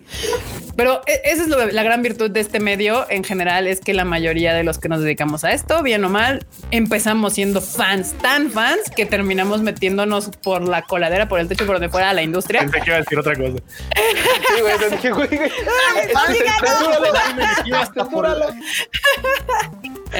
y pues sí, ahí estaba, ah, justo, justo. Pero tú andas muy callado, di algo. Di algo, pero a ver, quéjate, quéjate de, de cómo estabas tú en casar. Yo solo estoy escuchando, pero es que estoy escuchando y tiene toda la razón. O sea, en Smash Manga, que fue, ya lo hemos dicho antes, como donde yo estuve, todo el equipo le echaba un chingo de ganas. Y a final de cuentas, decisiones que no estaban dentro de nuestro control destruyeron ese proyecto, ¿no? Un proyecto que nosotros sabíamos incluso desde el principio que necesitaba tiempo para desarrollarse, que necesitaba bastante más, que necesitaba recursos y que la gente además que estaba a cargo de nosotros, por así decirlo, sí se involucrara un poco más, ¿no? Pero pues no, o sea, estoy seguro que, estoy seguro que los, los hombres de traje, como dicen, ¿no? Eh, ni siquiera llegaron a enterarse que los mangas se leían al revés. Sí, que se leían así de, sí, sí, sí, sí. O sea, o sea, ni siquiera eso. Sí, justamente. Ah, pero pues ahí está, bandita. Esto, esto yo también cuando lo vi, ya sabíamos que esto iba a pasar. Eventualmente las cosas se tienen que mover. Eh, y yo lo veo como una gran señal que haya más empresas que quieran entrar a este mercado. Un mercado que hace 6, 7 años no existía, o sea, no existía tal cual, no había cosas legales aquí. Literal, si ustedes recordarán y si todavía están muy jóvenes, quienes regresaron, y de hecho fue muy chistoso como todo empezó casi al mismo tiempo. Llegó Crunchy a México. Panini decidió al, casi por ahí las mismas fechas retomar su área de manga. Este, nosotros empezamos. Bien, ¿eh? La neta, ¿Eh? Este, Panini, ¿Cómo? lo han sabido manejar bien? Sí, no, Panini lo ha sabido manejar espectacular. Tiene una gran ventaja que no son solo una empresa mexicana, sino son una empresa europea y compran sus, sus, mangas ya con mucha más región. Eso les da una gran ventaja sobre, por ejemplo, sobre Camita y cosas así. ¿no? Exacto. Pero pues eso nosotros empezamos también por, por obras de la casualidad, por las mismas fechas a traer las cosas para el cine. Este, y, y de ahí, de ese pequeño intento de tres empresas que realmente eran pequeñas, exceptuando Panini, este, porque también en ese entonces Crunchyroll eh, no era lo que es ahorita, todavía no. literal, estaba empezando. Y que ahorita ya 5, 6, 7 años después veas unos esbozos de otras grandes empresas queriendo meter la mano en este contenido, Netflix, Amazon Prime, Televisa, pues es que algo se ha hecho bien de cierta manera y pues natural naturalmente y tenía que moverse hacia allá y, y, pues va a haber un ajuste, nos guste o no, va a haber un ajuste, así que como decía Mike al principio, yo lo veo y espero que todos vean de que va a haber más contenidos. Sí, vamos a tener que decidir tal vez para algunos que dejar una plataforma, otra escoger, pero yo sí los invito a que no se vayan por la piratería. No es la, la opción. Que no sucumban aún, ¿no? O sea, todavía. No, no sucumban, exacto. Cosas buenas están por venir. Exactamente. Compartan, compartan sus cuentas, les digo. Hay opciones, hay opciones siempre. Ya saben, la del Netflix se la pueden dejar a su papá, al fin es para la familia y a ustedes pueden pagar las de anime. O sea, no hay bronca. Aquí es aguanten, porque aquí vio que alguien nos aventó un súper super chat que no dice nada. Adriana Aranda, nos mandaste un super chat, pero no dice nada. La chica se ha quedado, o el chico se ha quedado sin palabras. Sí. sí, sí, sí, justo eso, así como de por qué. Bueno, Ana, ahí, sí luego pones tu super chat y de, Ahí lo puso, ahí lo puso. De hecho, ahí está. Ahí está, ahí está. Ah, Algo nuevo aprendí de ustedes. Muchas gracias. Eso nos han dicho en los últimos tres Tadaima Lives que hemos estado aquí chacoteando y platicándoles de todo un poco historia, industria y demás. Qué bueno que. Qué gusto, qué gusto. Que, aprendan algo aparte de que se entretengan en este live en, en, estos, en estos live, la neta es que se aprende de todos lados. No se quedan. O sea, es de repente cuando de repente están ahí. ¿Cómo ve esta serie? Freud, por fin ya ve esta serie. O sea, ese tipo de cosas también son aprendizaje. A veces que ustedes no lo saben, o sí lo saben, no, a veces no tenemos tiempo de ver todo lo que sale en la temporada y de veras tenemos que escoger qué cosas ver, decir, bueno, esto sí, esta ni siquiera la empecé, creo que ya no la, ya no la voy a seguir y tal, ¿no? O sea, son cosas que de repente pasan, entonces pues te sigues con las series que empezaste y después viene, te atropella la siguiente temporada, ya no puedes regresar a rescatar así de ¡ah! ya, ya, ya no puedes cachar la serie de la temporada pasada.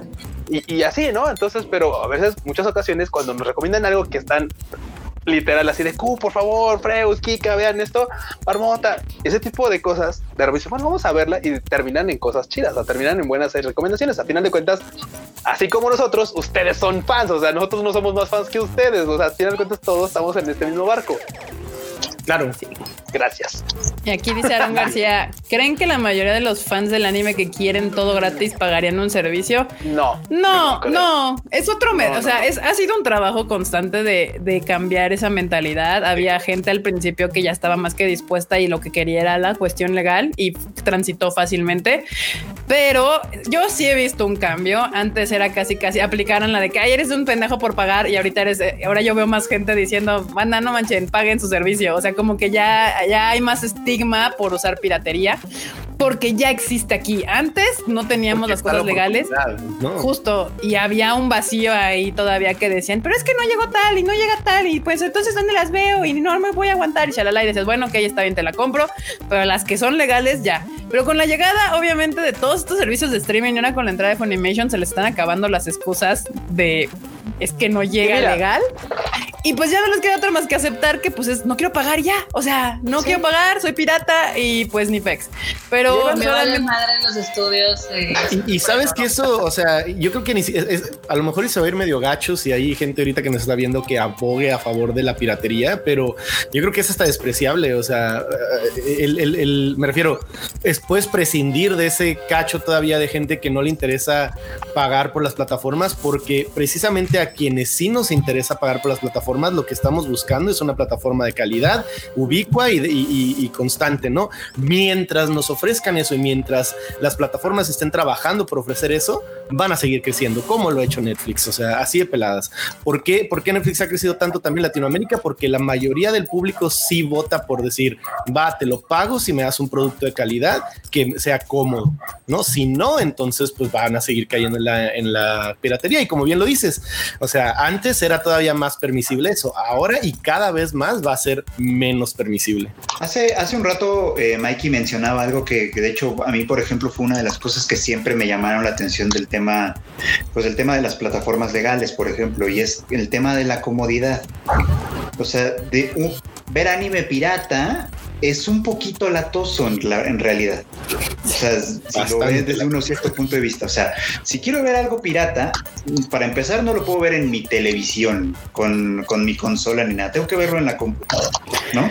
Lo cual ya implica sentarme en el escritorio, cosa que no me gusta, ¿no? Y cualquiera te dirá, oh, es que, pero pues mira, puedes conectar la laptop ahí a la sí, el celular, el celular. Pero eso es más lío, eh, pero me, es más lío, exacto. Estar haciendo muchas vueltas. Cuando simplemente prendo mi consola pongo Crunchyroll y, pongo, y le pongo al anime que quiero ver. Punto. ¿No? Esa comodidad es lo que te dan esta, esta infraestructura. Que las, las plataformas piratas no te lo van a ofrecer nunca.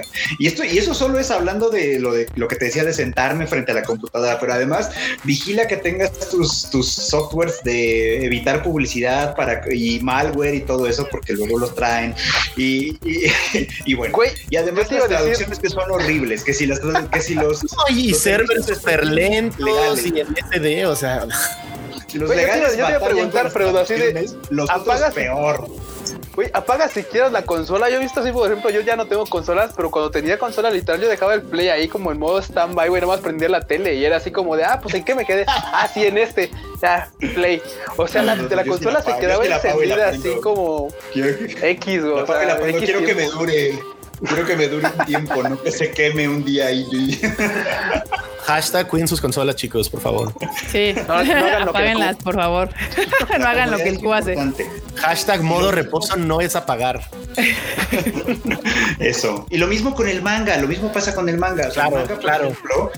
es un coleccionable y es el colección, o sea, aparte que lo lees, es un coleccionable y es el coleccionable más barato y accesible que tenemos en este país. O sea, quieres mangas, ahí los puedes conseguir y, muchas grandes licencias están llegando y son baratos, más o menos, ¿no? Hay, hay, hay, ediciones que se manchan, ya, ya sabemos, pero, pero sí son baratos y, son un coleccionable válido, son un coleccionable de verdad, se ven bonitos en los chingados libreros. Créanme, o sea, ahorita, o sea, a últimas, la verdad es que la verdad es que Panini hay que echarle porras. La neta, Panini ha hecho un gran trabajo con las ediciones que tenían. Es cierto que al principio, cuando empezaron, tenían pues, sus temas, ¿no? A final de cuentas, y que las ediciones que traían Panini, a final de cuentas, impresas, diferían un tanto de las japonesas, porque pues a final de cuentas siempre va a haber una diferencia, ¿no? Pero he tenido la oportunidad de. En blanco y negro. Pero, he tenido la oportunidad. de Smash Manga, eh, déjame que. Lo sé, no, también, pero por ejemplo, también, o sea, pero he tenido la oportunidad de comparar ciertos tomos que tengo en japonés con los que tengo en, aquí en español. Y, y me agrada y me da mucho gusto ver que güey, o sea, tratan de hacer lo mejor posible para que nos llegue un tomo de una calidad que digo, güey, no, tiene, nada que pedir a la japonesa. Mi único pretexto que yo creo que siempre lo voy a tener por los siglos de los siglos de los siglos, pero es algo muy personal mío, mío, de mí, de Q, es que me gustan los mangas japoneses porque tienen un papel como color beige que te puedes pasar leyendo 20 mangas en un día y tus ojos no sufren. O sea, porque no te refleja la luz. Yo tengo una lamparita luego y, está atrás y leo y luego me reflejan los mangas blancos. Pero es algo muy personal. Luz cálida ya, güey.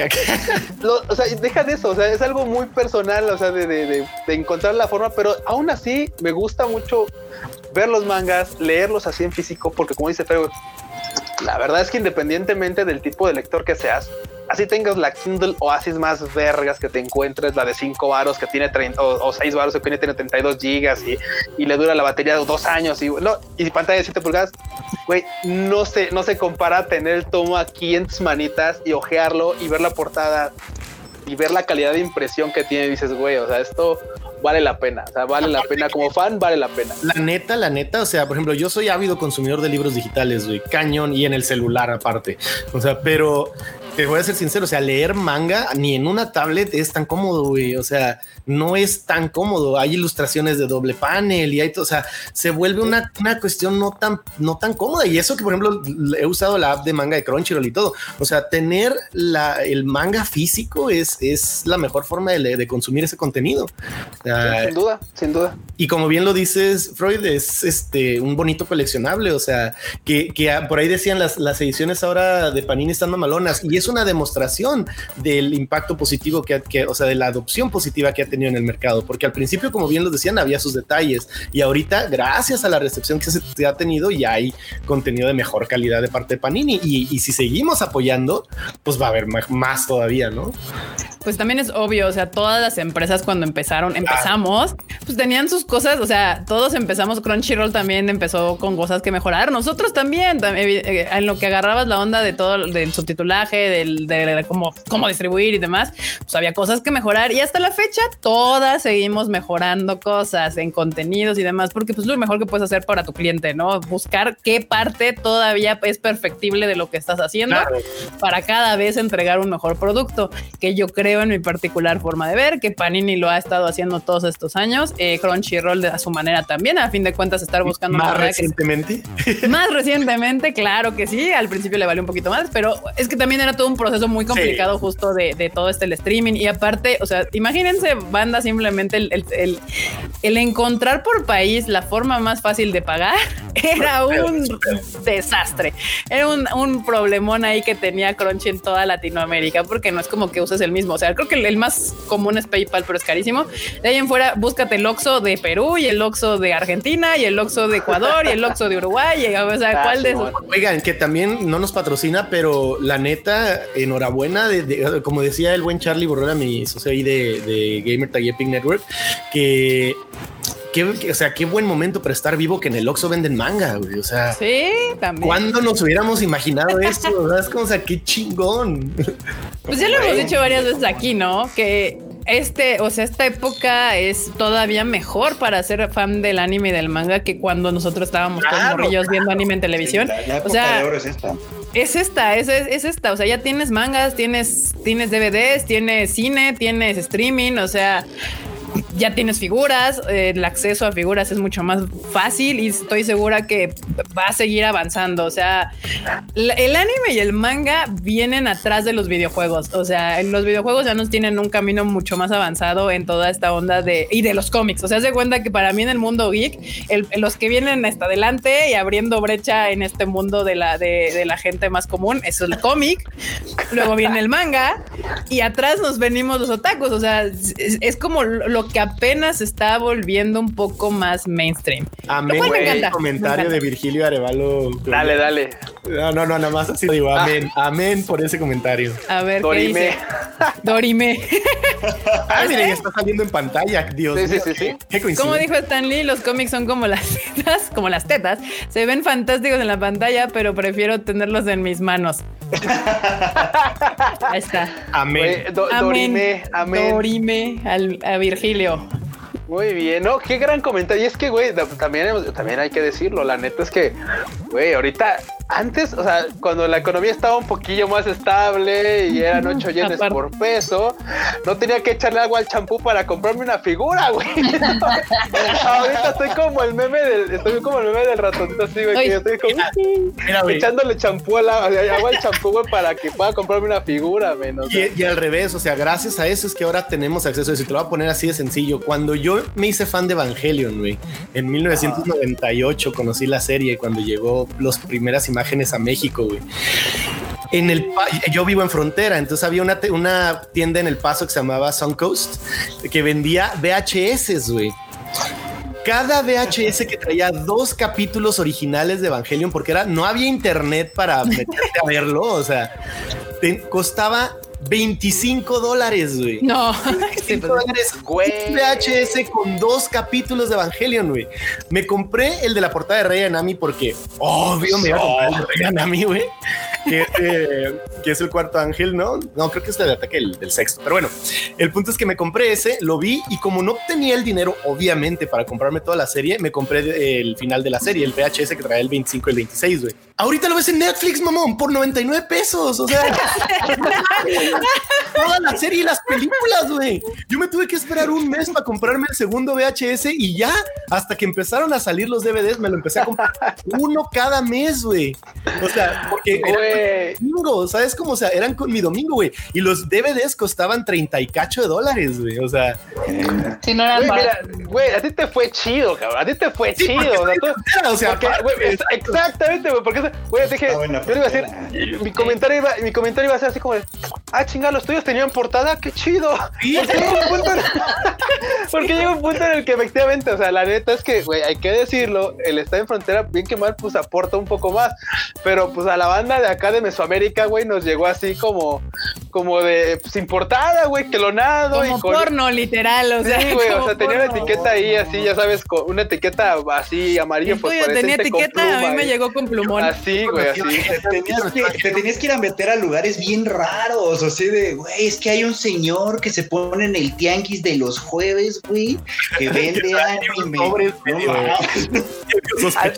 Güey, el pero así de, no, un dólar que llegas y le haces la contraseña secreta y te vende. y te la haces acá. y, y ya, güey, así. fíjate, yo conocí Evangelion en la Massive 98 en el World Trade Center, güey. No, bueno. no, bueno. Sueño, güey. La Massive, ya otra. Eh, eh, eh, ancient story de, de, de del anime. La prehistoria del ánimo. acá, por ejemplo, acá en el chat dice Aaron García, los tiempos oscuros del tiempo sin internet. Sí, la verdad es todo un desmadre. Y por ejemplo, ahorita lo digital, la verdad es que está bien cañón. Yo prefiero comprar muchas cosas en físico Aunque, por ejemplo, tengo algunos animes que compré en DVD y ahorita ya los volví a comprar en Blu-ray y seguramente si sale otro puto formato los voy a volver a comprar si salen, ¿no? Porque al final del día las cosas en streaming tarde que temprano caducan y luego desaparecen y es así de, mi contenido, ¿dónde vergas está? Sí, digo, es igual que, que el manga, el DVD y el Blu-ray, pues se están moviendo como un artículo de colección. O sea, si realmente te apasiona algo y lo quieres tener sin que te, te tengas que depender de que Netflix se le antoje renovarlo o a Crunchy se le antoje renovarlo, pues no va a haber otra que tener tu Blu-ray y tu DVD. O sea, Es correcto. tal cual. Porque no hay nada más frustrante que exista un título que te guste y luego ya no esté en ninguna de streaming o Y ya que ni sea de está Sentai. Sí. Sí, pues yo también ahí Güey, tengo me- ya ves mis Blu-rays y todo. Aquí mismo. dice Eduardo Mendiola. está bueno ese pinche Rucotacos. hashtag, güey. ¿Te refieres por la Mesif? Sí, o sea, yo no conocí la Mesif, pero sí, No, eh, no. es así, de, de- digamos que de Otaku Senpai sí nos contaban de que Ah, pues yo estoy hablando que tenía 10, 11 años cuando fui, o sea. No manches. Sí, no, yo sí no conocí la. A mí me tocó o sea, sí la. soy- sí soy otaku de toda la vida, güey. Sí, sí, sí, sí, no, claro. A mí me tocó todavía la horrible TNT como primer este expo de ánimo. A mí la Macy Sí. fue mi primera y luego la mole y luego ya la TNT y luego la Anime Expo y no volví a ver para atrás. O Es que sí, es que ya después de que uno va al Anime Expo, ya el camino solo tiene un lado que es hacia enfrente. O sea, ya volteas y dices, uy, le entraba esas cosas, pero pues sin, la- sin gente- payasear, yo para mí fue mejor que ir a Disneylandia. La primera No, vez, sí, Sí. no. Para mí fue, fue un- una cosa abrumadora sensorial de lo mejor, así de Güey, ah, o sea, hasta la fecha, o sea, lo que sienten algunos a ir a Las Vegas es lo que yo siento cuando voy sí, al anime. sí, sí, sí, sí, sí, pero- Es lo mismo. es- es- Y, y te sale tu compa ir a una, a una Japan, un anime Japan. Ah, pues sí. No, no, ya, no. ya después de eso, o sea, y no, no, no pierde su, su gusto el cruzar Anime el Expo. O sea, son dos cosas muy diferentes. Tiene sus encantos distintos. sí. Tienen encantos muy diferentes, pero la, la Anime Japan siendo él en la meca de el ánimo donde se presenta lo del año y esos stands espectaculares que se avientan, está espectacular, tiene Güey. su, su lado muy cool. Güey, mira, la neta es que yo, yo como, yo así como otaku, güey, así lo que he vivido y tal, de veras le desearía todo el fandom a toda la banda, toda la banda que es fan del anime, manga y lo que sea de las cosas japas y ñoñas, que tengan la oportunidad de visitar una expo chafa, ¿vale? Sí. La TNT, Pues ahí está la Expo Chafa. el anime Japan y una, y una, este, y una Comiquet, güey. O sea, de veras, de todo corazón les deseo que pudieran visitar todas. a mí la. Comic Por- me da miedito, güey, como que no. Güey, es que en serio, o sea, Mucho mucha, respeto, güey. quiero, que quiero te agarrar- lleve el Q, que te lleve Quiero el agarrar, quiero agarrar el ejemplo de Sao, ¿va?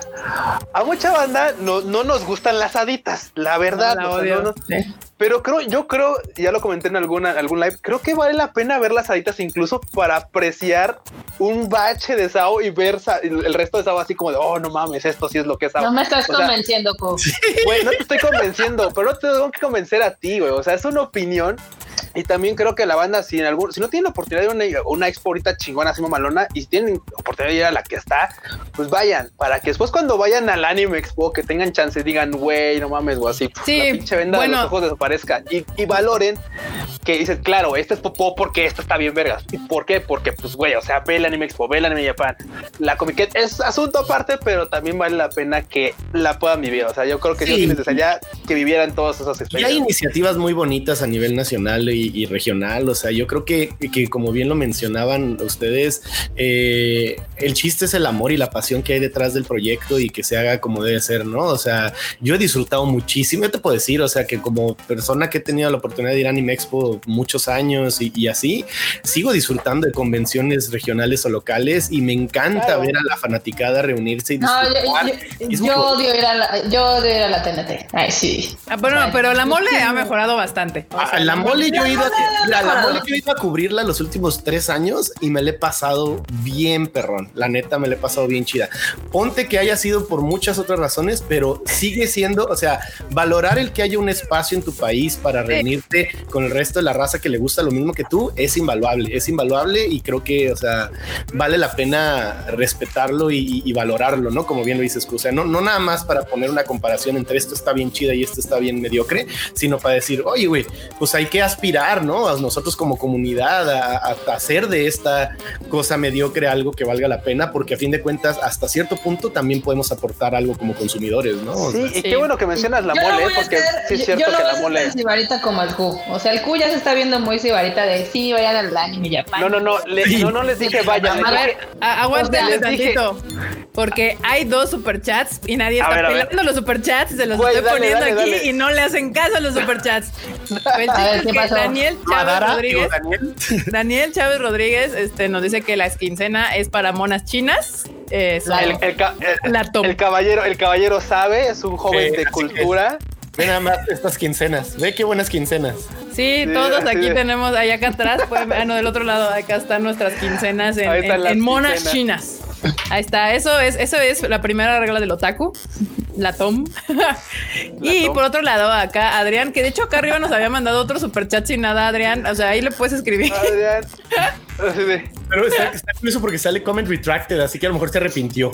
No, pero aquí está, ya. Y aquí está, dice Adrián Aranda dice, tener todo algo a la antigua es tener algo de emergencia en caso de no tener internet en un día a una hora semana. Oigan, no, lo dirán de WhatsApp, pero te voy a decir una cosa, pensamiento genuino, recurrente en la mente de Mikey a las 4 de la mañana digo, güey, si hay un apocalipsis zombie, güey, o si todo vale madre, o sea, y me quedo sin internet, tendré suficientes cosas físicas que jugar y leer. O sea, si es una ¿Sabes cómo se digo, güey? Dices, no vas a tener electricidad, o sea, bájala tu pedo. Tengo un generador, tengo un generador eólico de. Está preparado para el apocalipsis zombie y todo. Por favor, Marmota. O sea, ¿quién crees que estás hablando? Este es el cuarto en el que dormiste, Marmota. Esta casa ha cambiado mucho. Así de. Ok, ok. Mira, Jack Fudo también nos manda otro super chat, muchas gracias, que dice, la mole la conocí en su peor época, pero en la actualidad me llama. Yo también me la he pasado bien, me la he pasado bien. la. Está chida. Está muy divertida. Yo creo que hace falta un chingo de contenido. No lo voy a Sí, marmotas, así, güey. Pero, pero creo que han hecho un gran, o sea, comparado con la otra, han ah, hecho un gran trabajo, güey. O sea, la neta se, les tiene, o sea, marmota se les tiene que reconocer, güey. También la, Anime Expo, ¿cuántos años tiene, güey? O sea, y, qué, qué varo tiene detrás. O sea, además, la mole empezó con el cómic, o sea, no ha perdido su esencia, no es una de anime. y bueno, yo, yo siempre le voy a apreciar a la mole que a diferencia de la otra es que por lo menos ya no permiten que ingrese piratería. Eso es un gran plus para la mole. No, y te voy a decir una cosa, y se las dejo ahí por si hay organizadores de convenciones escuchándonos, de un humilde servidor que ha atendido a todas las convenciones que ha podido, conducido muchas de ellas, ¿verdad? Y, es algo que yo lo noto mucho. Además, y, y con eso van a elevar muchísimo la calidad de la convención, además del contenido y los invitados especiales y las conferencias que traigan, los eventos para la comunidad o sea, todos los eventos para la comunidad que integren a su catálogo de actividades de la convención son con los que la gente se queda al final de cuentas. O sea, obviamente, si vas y te tomas la foto de Tom Welling y la fregada está muy suave y es como un bonito recuerdo si tienes el dinero para pagarlo, pero todas las actividades que se puedan generar con los clubes de fans de Sao, de Naruto, de Boku no Hero, o sea, de cómics, de artistas, o sea, las quedadas y las pláticas, y eso es con lo que la gente se queda a la hora de salir en una convención. Y cuando mucha gente dice es que pues no había mucho que hacer, a eso se refiere. O sea, que no importa que tengas el World Trade Center y los lugares más mamones, si estás en un día y lo que fuiste fue ir a un bazar, no te llevas un recuerdo chida de la convención, o sea. de hecho, justo creo que es la magia que tiene el Anime Expo, e incluyéndonos nosotros los latinos que vamos para allá. Exacto, es, justo lo que es que aparte de que vamos, sí, vamos a hacer negocios y sí, vamos a ver cosas de anime, el anime es de, ay, voy a ver a mis cuates que veo cada año. O sea, es como de, ay, vamos a llegar y voy a ver toda esta gente que me tomó un año volver a encontrarme y la ves allá y ya sabes que vamos a ver al stand no sé qué, que voy a comprar no sé qué, pero es la convivencia y de, ay, yo voy acá, yo voy acá, ok, al rato nos vamos para comer o nos vamos para cenar y todo esto. Tenemos un antro aquí adentro para todos los geeks con música de anime y el tema de yoyos, o sea, ese tipo de cosas, ni siquiera te salen tan caras, ¿sabes cómo? O sea, y es lo que al final dices, no mames, güey, fui un antro de anime. O sea, güey. aquí con mi antro otaco. exacto. ¿Sabes qué? No, o sea, nos juntamos todos y, vi a 500 Narutos correr alrededor de la convención y ahí yo me, me, compré la chamarra también para unirme. O sea, eso ni siquiera le sale tan caro al evento y es con lo que se queda el fan, ¿no? Entonces, eso es lo que siento que todavía nos falta mucho aquí en México. Sí, güey. y no, igual. O sea, yo lo que, lo, que les iba a decir, este, para que no se vieran tan cibaritas como el Q. Ay, la marmota otra vez. la oportunidad de ir a una expo y tienen las posibilidades económicas.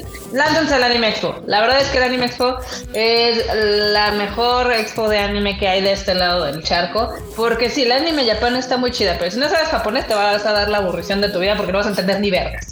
Eso puede ser. Pero bueno, o sea, si, eres gran fan del mundo del anime, aunque no sepas japonés, te vas a divertir poca madre, nada más viendo todos los stands. Claro que sí, marmota. Yo, repito. Sí te entretienes con los stands, sí te entretienes con los stands, sí puedes comprar mercancía exclusiva, pero yo creo que como evento que te brinda muchas más experiencias porque tienes las okay, los conciertos, eso, anime pero marmota o marmota. El comentario fue: yo les deseo que puedan visitar todas. O sea, yo fue un deseo de mi cocoro así. Hacia ustedes. Yo nomás les voy a decir, güey, que si tienen chance, uff, güey, vayan a Dubai, está de madre. sí, eso, si tiene, yo, o sea, yo, yo lo dije, yo lo dije a modo de deseo, o sea, ojalá todos pudiéramos tener la posibilidad de visitar todas las pinches expos, güey. Entiendo que a veces no se puede, o sea, pero su ruta así de, no, güey, pues qué cool, güey, no.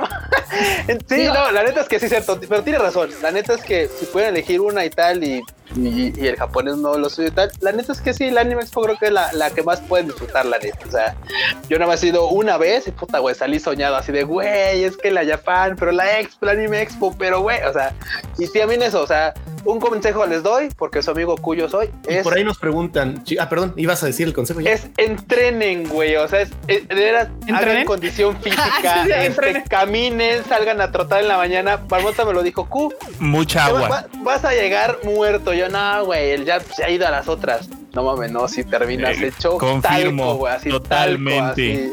Eh, caminar 10 horas diarias o 12 horas diarias. Sí, no. Y, en un tramo donde dices, ay, no camine tanto. Y cuando ves el teléfono que trae el traga automático de cuánto caminas, dices, no mames, como 10 kilómetros. Y tú, ¿qué pedo? Sí, son pocos, güey. Sí, como no, 20, no. Oye, por ahí preguntan, para los que no saben, facilísimo el dato nada más. La Anime Expo se lleva a cabo en Los Ángeles, California, cada año el fin de semana del 4 de julio. Entonces, ya con eso busquen. Eh, ir a, a Los Ángeles no es tan caro. La convención se ha vuelto un poco más cara. La verdad es que sí, ya el pase de cuatro días es, es caro, pero la ventaja es que te incluye muchas cosas. Te, te, incluye para empezar todas las actividades de la comunidad de las que yo le estoy hablando. O sea, esas vienen incluidas y ya algunos eventos especiales como conciertos o concursos te venden los boletos aparte. Pero yo creo que con unos 10 mil pesitos te avientas ahí chida de, para el, la experiencia de convención, ¿no? Ya más, más el hotel y el viaje, pero sí. Pero y si pretenden ir, busquen el hotel con tiempo porque obviamente se pone, se pone intenso en esas fechas. O sea, si ustedes quieren dos, tres meses antes buscar hotel o algo, no lo van a encontrar, van a terminar en pinches Koreatown o en no sé dónde chingado. No, Koreatown no, es una, no es una mala opción. Hemos ido a comer muy buenas barbecues coreanas en esa zona. Oh, yo tengo unas historias en un motel coreano una vez que fuimos a cubrir un evento. La cosa más horrible del mundo, ya les contaré después. No, hombre, no, que bueno fuera, no, no, Así te la pongo en la que la visa es cara. Encuentran esa, esa noticia, ¿eh? Ok. No, bueno, nosotros no hemos tenido ese tipo de experiencias, pero sí también consideren que van a tener que tener su visa americana para poder ingresar, para ir a la Anime Expo. Aquí dicen F por Mikey. Sí, no, no. O sea, ¿sí, te fue mal? ¿Qué te pasó? F. No, ya se las cuento en otro momento porque sí, ah, está... okay. ¿Te vas a chingar? Hay un encamillado, hay una relación ahí medio incestuosa. No, no, no. Hashtag el norte. Que, quisiera. No, Hashtag el norte. Era gente de Los Ángeles. Gente de los LA. cosas que me tocó ver en, en, ese hotel de Koreatown ahí. O sea, no, no, no, no. no. Oh my God, qué cosas. la banda se estaba riendo bastante de, por ejemplo, la convención que van a hacer de gente en Monterrey. Ah, sí, ah, claro, güey. Pero no. yo tengo un chorro ganas de ir, la neta. La neta, Glory Hall, muy bien. Al ¿eh? Glory Hall. No, sí, sí se me antoja. A ver qué rollo. O sea, el morbo te está de fan y de convivencia. Es que, ah, o sea, a ver, a- imagínate esas experiencias de convivencia de fans en una X convention. Mm, Está, está interesante, está interesante. A ver, ahora a ver A si mí se lleva a da un cabo. poquito de asco, pero soy yo. Pues de espectador, ¿no? O sea, no tienes que participar activamente, Marmota. No, no soy boyanista, pero bueno. Eh, Mira, dice Leo que si nos una está viendo- convención- A ver, na- nada más les quiero dar esta imagen mental. ¿A qué huele una expo TNT? Ahora imagínense a qué ole de esa pinche expo. No mamen, no sé. Es algo que no me quiero imaginar, Marmota, la verdad. O sea, si tenía remotas intenciones así de ir, güey, no, güey, así, güey, ya las mataste, barbota, Sí, Enrique. ya, yo- ya. oye, dice Enrique, va a participar en el taller de Shibari. Va, me la rifo, me la rifo. ahí está, ahí está. Al- eh, ya el Mike el otro día me amarraron como puerco. Me, agarraron- me amarraron como Me jamón, amarraron. pero vieras qué buen amarre, güey. No, bueno. Acá dice Leo Ar- Ar- Armero que nos está viendo en su tele, que se actualizó el YouTube en su Smart TV, que ya nos puede ver en su no, televisión. Miren, ahí está, nos pueden ver en su televisión ahí con la aplicación de YouTube. Con de todo YouTube. respeto a Leo de Armero, la primera vez que vi su foto pensé que traía una de esas playeras con, con un strap así. y yo, güey, qué progresista, güey. Está, está muy fashion ese pedo, pero no lo Yeah, eh, muy bien. Sí, sí, sí. Muy bien, ahí está, ahí está el dato, no nos pueden ver en su televisión ahí con el mismo, este, ¿cómo se llama? Con el mismo YouTube. En YouTube. Ay, Dios. Aquí Mercado. Productions dice cooperacha para el chisme. Gracias, Mercado Productions, por tu super chat y para cooperarle aquí al Tadaima Life. Muchas, muchas gracias. Enviado especial al, dicen al que- Glory Hole, el Freud. ya, ya habíamos dicho eso, ¿no? La vez pasada. Así como- Sí. Aquí dicen en el chat que le estoy cortando de tajos las ganas de ir a Monterrey. Luego Eduardo dice, he estado en el metro de la Ciudad de México, puedo con cualquier olor. Híjoles, no creo, man. Ah, eso sí, ¿eh? Roxatori No, eso sí, ¿eh? dice, Hace mucho que te subes al metro, marmota. Sí, güey, mucho, mucho. en eso no lo voy a negar. Roxatori dice que una cloaca huele mejor que eso. Dulce Castro dice, va a oler a taco virgen. Sí, pero aroma, un taco virgen y ganoso. O sea, Ganoso. Güey, güey, acá, acá Eduardo G dice apoyo cooperacha para el chisme. Eso se va a volver este una, ¿cómo se llama? Una, este, un, un, un punto or, ¿no? Así de vota aquí y, y dona para que el Freud vaya como enviado especial al Glory Hole ahí, que lo documente.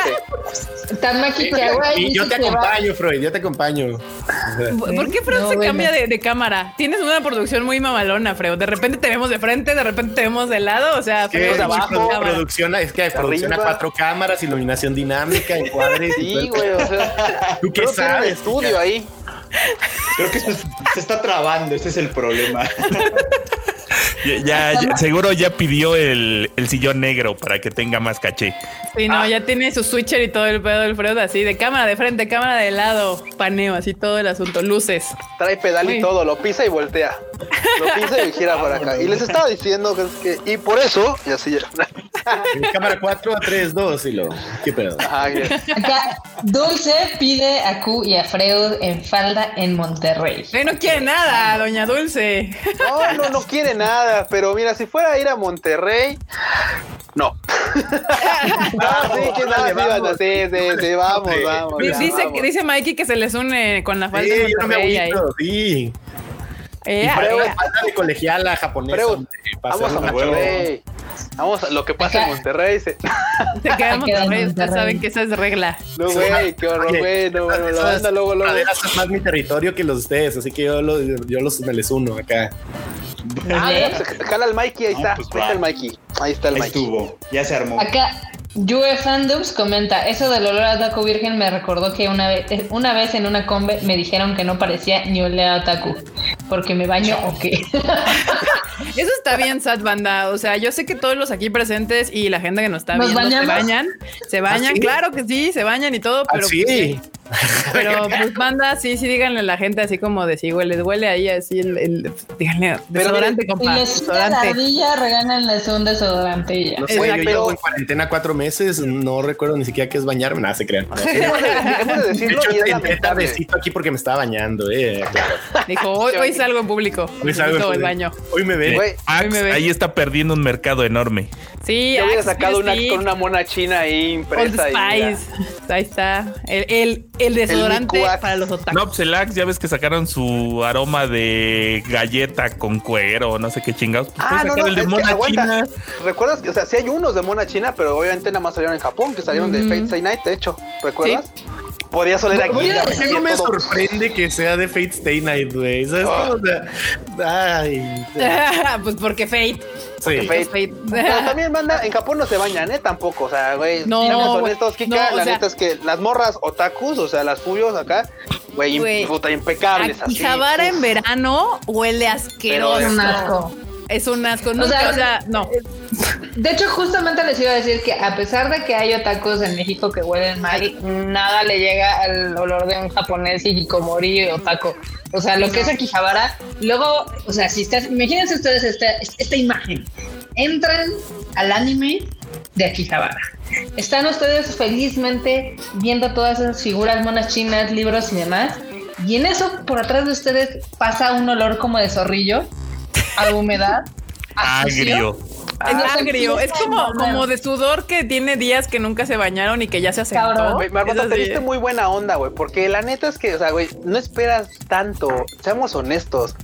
En verano, cruzas así, en- te acercas a la entrada del animate Ajá, y desgraciadamente el aire, el aire acondicionado hace su chamba y pues está recirculando toda esa madre. y, O sea, güey, te llega así el, el, el fresco olor a, porque aparte Güey, o sea, en los Segas, donde son los de hasta arriba de las tarjetitas, en la zona del- de, los Segas donde juegan las maquinitas de las tarjetitas, también huele asquerosamente horrible porque ni siquiera tiene ventilación esa madre. No, eh, no, no, no, está, por eso banda, hay Báñense. que, hay, hay que cambiar esto de, de, de, de que los, no, no, güey, ya que Por la lo menos que, que el otaku latino, así como dice Julián Cruz Cervantes, hashtag soy otaku y si me baño.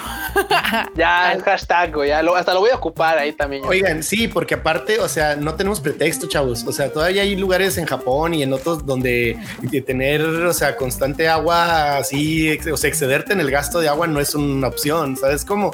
Y aquí en México, que yo sepa, la mayoría tenemos agua potable no contada, ¿verdad? Entonces, pues bañes, ese su bañadita, su desodorante y en el Oxxo venden, patrocínanos, hashtag ya y Tadaima, eh, venden cosas, ¿no? Así que no se agüiten, bañense, por favor. Güey, hay un mercado, Kika, ¿eh? Ahí está. ¿Eh? Sí, no, no, y aparte, o sea, banda, seamos aquí, los invito, promotores del Otaku Me Baño, soy Otaku y sí me baño, o sea, empecemos a invitar a la banda que saben que, porque sí, aquí Tamaki Kawai decía, yo sí conozco otakus que no se bañan, si ustedes conocen otakus que no se bañan, regálenle un perfumito, díganle, banda, no, no pasa nada, si te bañas dos, tres veces a la semana, está bien para que empezar, digo, Güey, ya. dos, tres veces. Bueno, sí, gracias. Qué bueno, qué bueno Oigan. que gracias. Perdón, ya iba a ser pedo. No, no. Yo nada más les dos, voy a decir Está bien, muy bien. que Para empezar. Sí, en sí, Ciudad sí. de Chihuahua, a su casa, llegamos a temperaturas de hasta 46 grados centígrados. Sí, lo recuerdo. ¡Qué asco! Tener a, Güey, ya, a un cosplayer de, no Ya sé, vete. Kakashi, con todo tapadito, que no se ha bañado en una semana, en una plaza cerrada, sin ventilación, a 46 grados centígrados, no es precisamente la mejor experiencia. Eso es barbacoa, güey. Eso es barbacoa.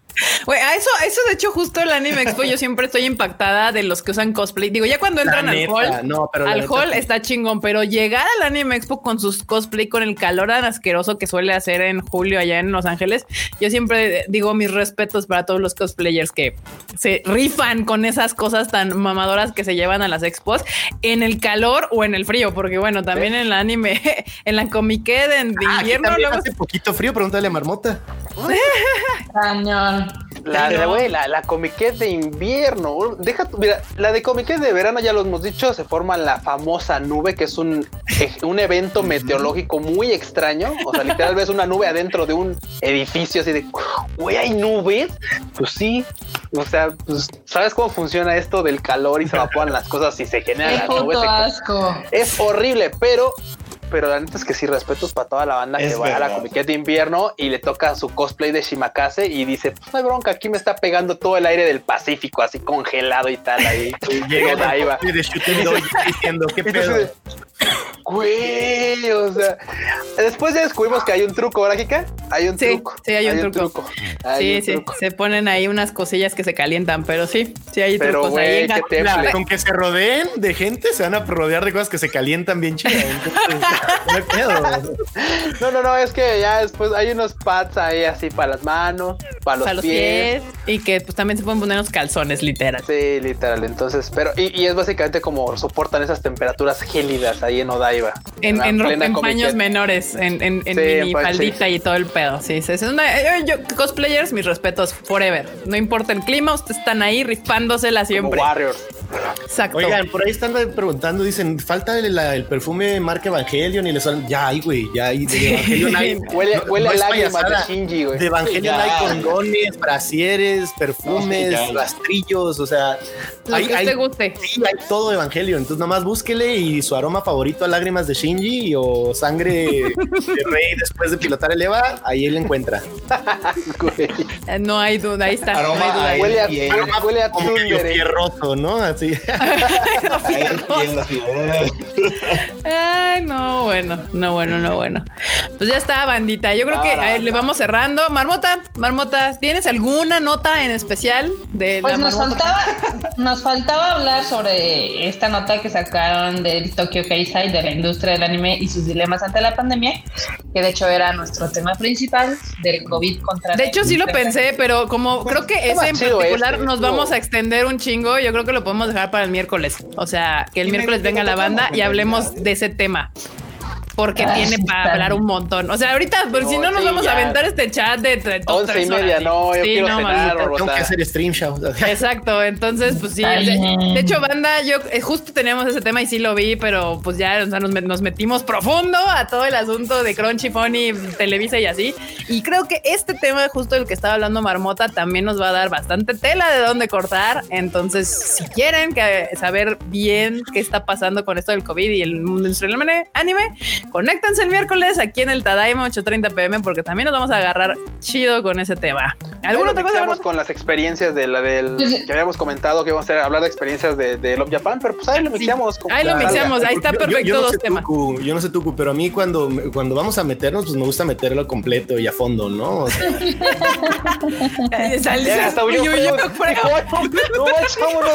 no, no, no, no, no. Dijo, no, y así me quiere llevar a Monterrey, no, a la chingada, vámonos. Dijo, no, no, no, bueno, sí. Puyo Freud, Puyo Freud. Pues sí, ah, pues sí, justo aquí nos están diciendo que el miércoles anécdotas de Japan. Vamos a tener esos dos temas. Ya los tenemos anotadísimos. Les vamos a hablar de todas nuestras anécdotas de Love Japan y también de este qué está pasando con la industria del ánimo y el COVID para que, para que se conecten el, el próximo miércoles.